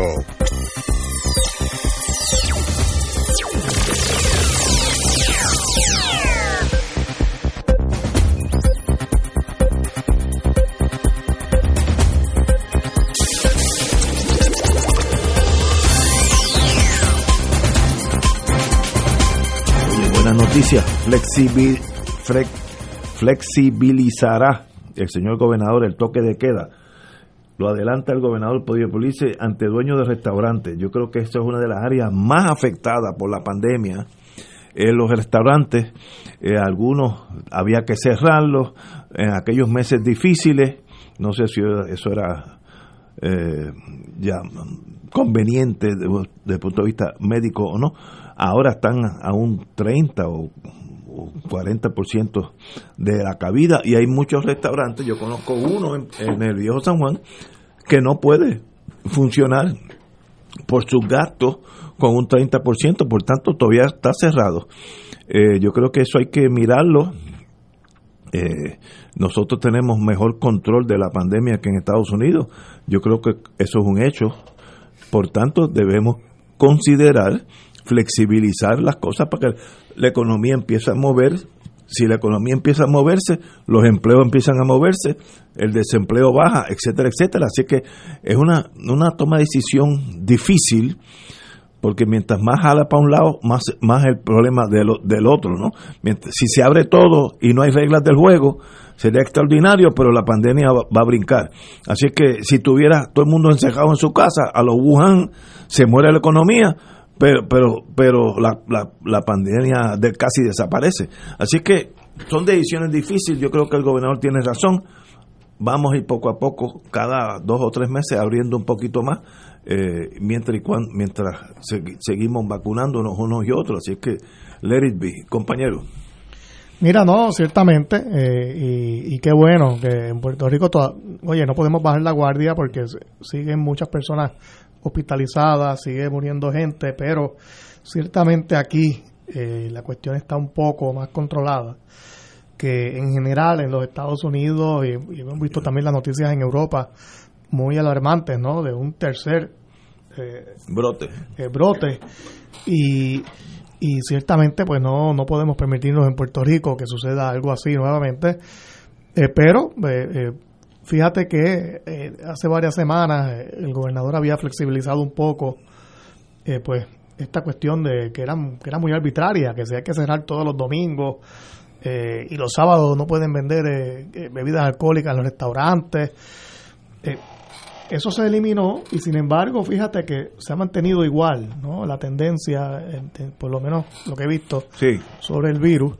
Por lo tanto, pues eso nos indica que, que, el problema no estaba en eso de abrir o no los domingos, que, que, el contagio está en, en, en otras áreas y, y, en, eso es que hay que no pues enfocarse. Pero siempre advirtiéndole a la población que todavía esto no se ha solucionado hasta que no haya eh, exista una porción bastante grande, más del 70% de, de la población que esté vacunada, no va a haber lo que se conoce como pues la, la inmunidad colectiva, ¿no? La inmunización colectiva y, todavía pues hay que mantenerse, aunque usted se vacune, usted tiene que seguir usando la mascarilla y el desinfectante, esto va a tomar un tiempo, eh, eh, va a tomar un par de años yo diría, en lo que volvemos totalmente a la normalidad, pero, pero bueno, qué, bien que, en Puerto Rico lo, lo hemos podido hacer pues mejor que en muchos otros lugares. En este tema, como en otros asuntos de la sociedad puertorriqueña, surge el debate sobre la visión salubrista preventiva versus la visión punitiva o policíaca o de castigo. La práctica demuestra que la visión salubrista preventiva educativa es mucho más efectiva para lo que sea que la visión punitiva.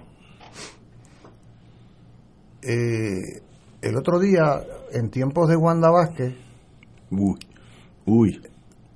un sábado fui a hacer compra y, e incluí entre las cosas que compraba dos botellas de vino, no de los de 500 dólares esos de tus amigos.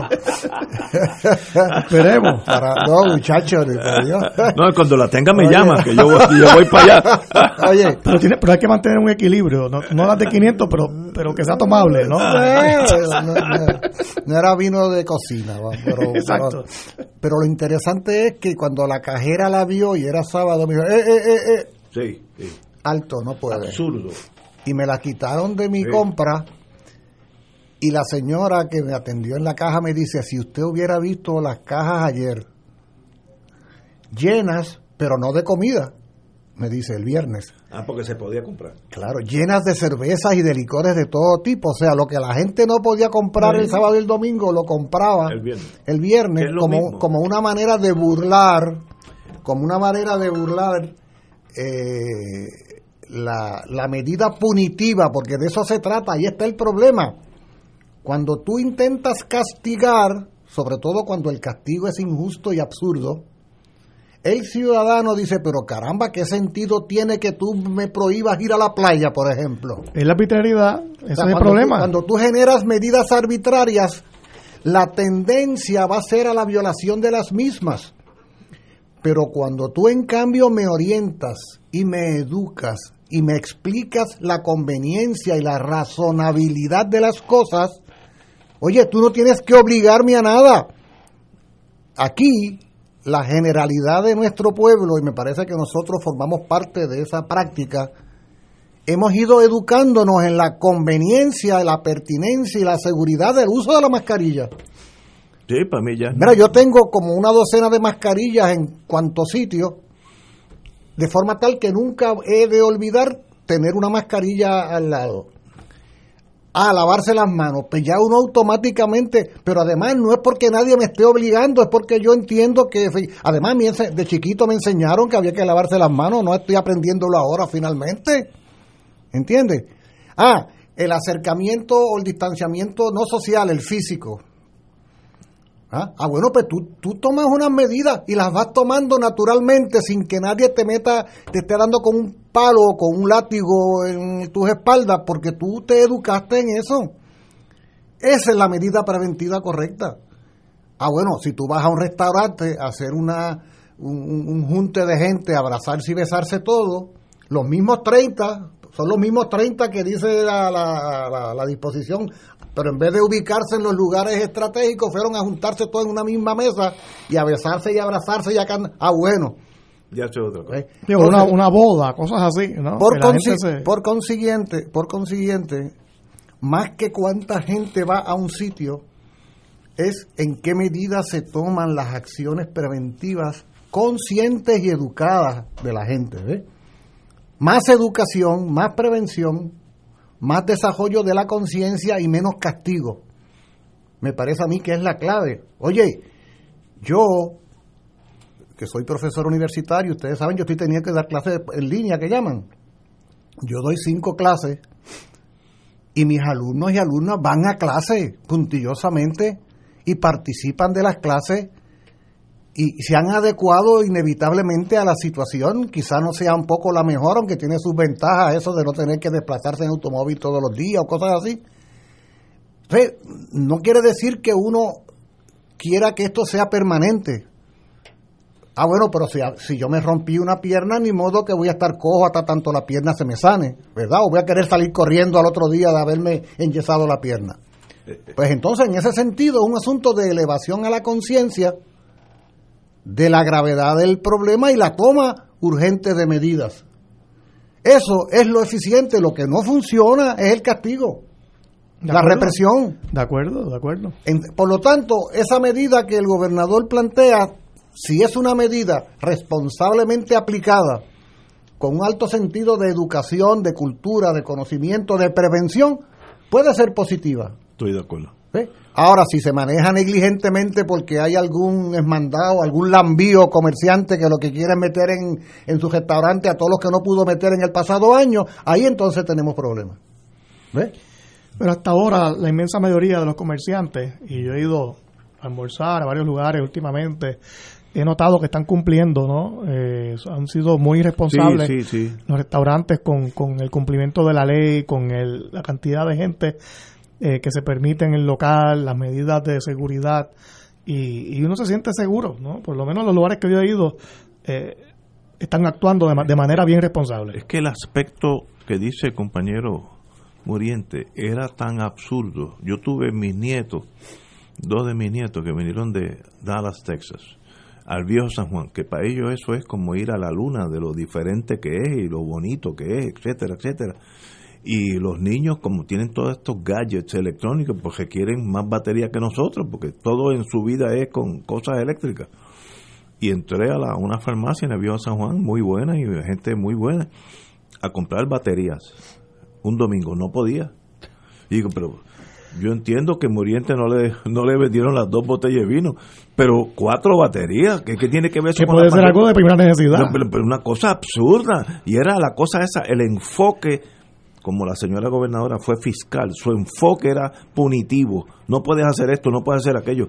Vamos a flexibilizarla. Si yo quiero comprar una batería, ¿cómo afecta eso la pandemia? Eso es más allá de mi poder de, comprensión. Y el vino ni se ocupe. Cuando lo tenga el de los 500 me llama. No, y el Además de que el, vino es para no poder quedarse por lo menos en la casa.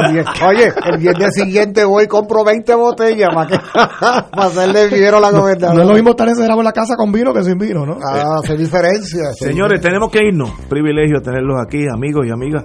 Y este libro del arquitecto Juan Carlos Gallizá, Rehabilitación Agrourbana de la Ciudad, es de verdad un collector's item. Así que eso hay que aprender de él. Hasta mañana viernes. Oye, qué bueno que es viernes. Hasta mañana, amigos.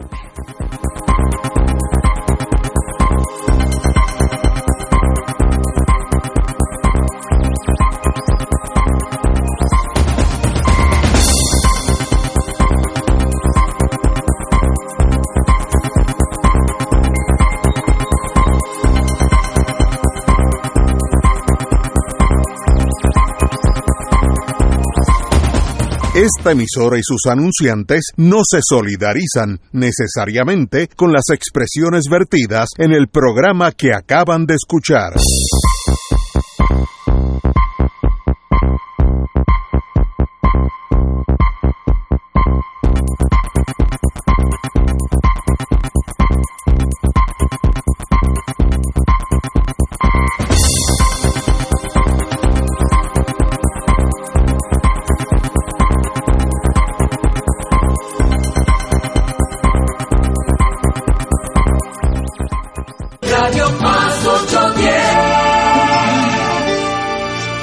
En Radio Paz 810 AM agradecemos las contribuciones de nuestros oyentes recibidas a través de ATH Móvil durante esta larga cuarentena, que nos ha permitido mantenernos en el aire a pesar de la difícil situación económica que nos ha golpeado duramente. Permanecemos a flote, pero cada vez es más cuesta arriba la misión de seguir operando este ministerio radial al servicio de nuestros hermanos en la fe y nuestra iglesia. Ahora más que nunca necesitamos de tu solidaridad. Entrando a la aplicación ATH móvil de la siguiente manera. Paso número 1, marca Pay Business. Paso 2, busca Radio Paz 810. Número 3, escribe la cantidad del donativo. Y número 4, presiona enviar. Muchas gracias por tu ayuda y mil bendiciones ahora y siempre. Llegó la hora de reactivar el fervor católico y agradecer las bendiciones divinas. De regreso al santuario en persona para la misa de madrugadores desde las 5 y 30 de la mañana. La convocatoria es para reunirnos implementando todos los protocolos y distanciamiento social que garantice nuestra seguridad y no represente peligro para la salud en las amplias facilidades del Santuario Nacional de Nuestra Señora, Madre de la Divina Providencia en Cupey. Nos congregaremos con las debidas precauciones el sábado 6 de febrero a las 5 y 30 de la mañana. Misa de madrugadores de regreso al santuario. Para detalles accede a nuestra página en Facebook o llama al 787-646-9448. Transmisión radial por Radio Paz 810 AM y Radio Paz 810.com. Oro 92.5 FM. Radio Oro FM.com. Cada sábado de 9 a 11 de la mañana tendrás un encuentro con De Frente con la Verdad, donde se discuten asuntos que tocan de cerca la actualidad en todas sus perspectivas, las historias que afectan a tu diario vivir, estos y otros temas analizados desde el punto de vista evangélico. De Frente con la Verdad, todos los sábados de 9 a 11 de la mañana por Radio Paz 810. Buenos días familia. Es la casa a la que siempre puedes llegar sin invitación. A las 10 de la mañana, Judith Felicie es tu anfitriona para conversar sobre medicina, psiquiatría de niños y adolescentes, artes, derecho, valores y fe. Todos los días por Radio Paz 810 AM. Buenos días familia. Donde una conversación parece demasiado corta. Buenos días familia. De lunes a viernes por Radio Paz 810 AM. Dale una vuelta al mundo los viernes a las 2 de la tarde y repasa las noticias y acontecimientos más relevantes, los sucesos que trascienden límites territoriales y sus protagonistas son objeto de discusión y análisis de nuestro panel. Para ampliar la perspectiva noticiosa de nuestra audiencia, emprende una vuelta al mundo. Cada viernes, comenzando a las 2 de la tarde por...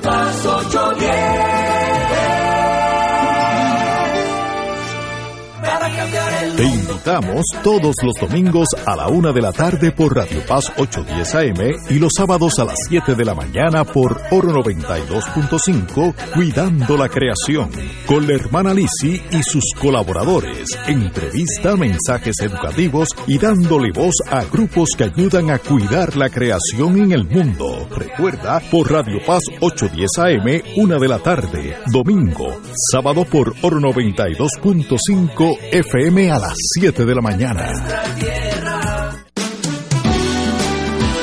Radio Paz 810. Tienes una gran fortuna, gente que te quiere, un padre que guía tus pasos y una estación donde ser mejor es posible. Radio Paz 810 WKBM San Juan. Con tu presencia. Alabanzas musicales inundas mi ser. Oh. En Radio Paz.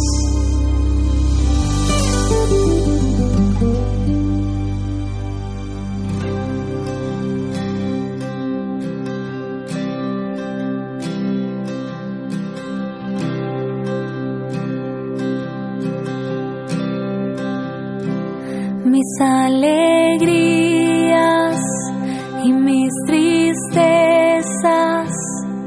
lo que tengo y lo que soy, todos mis sueños y mis anhelos, todo te lo entrego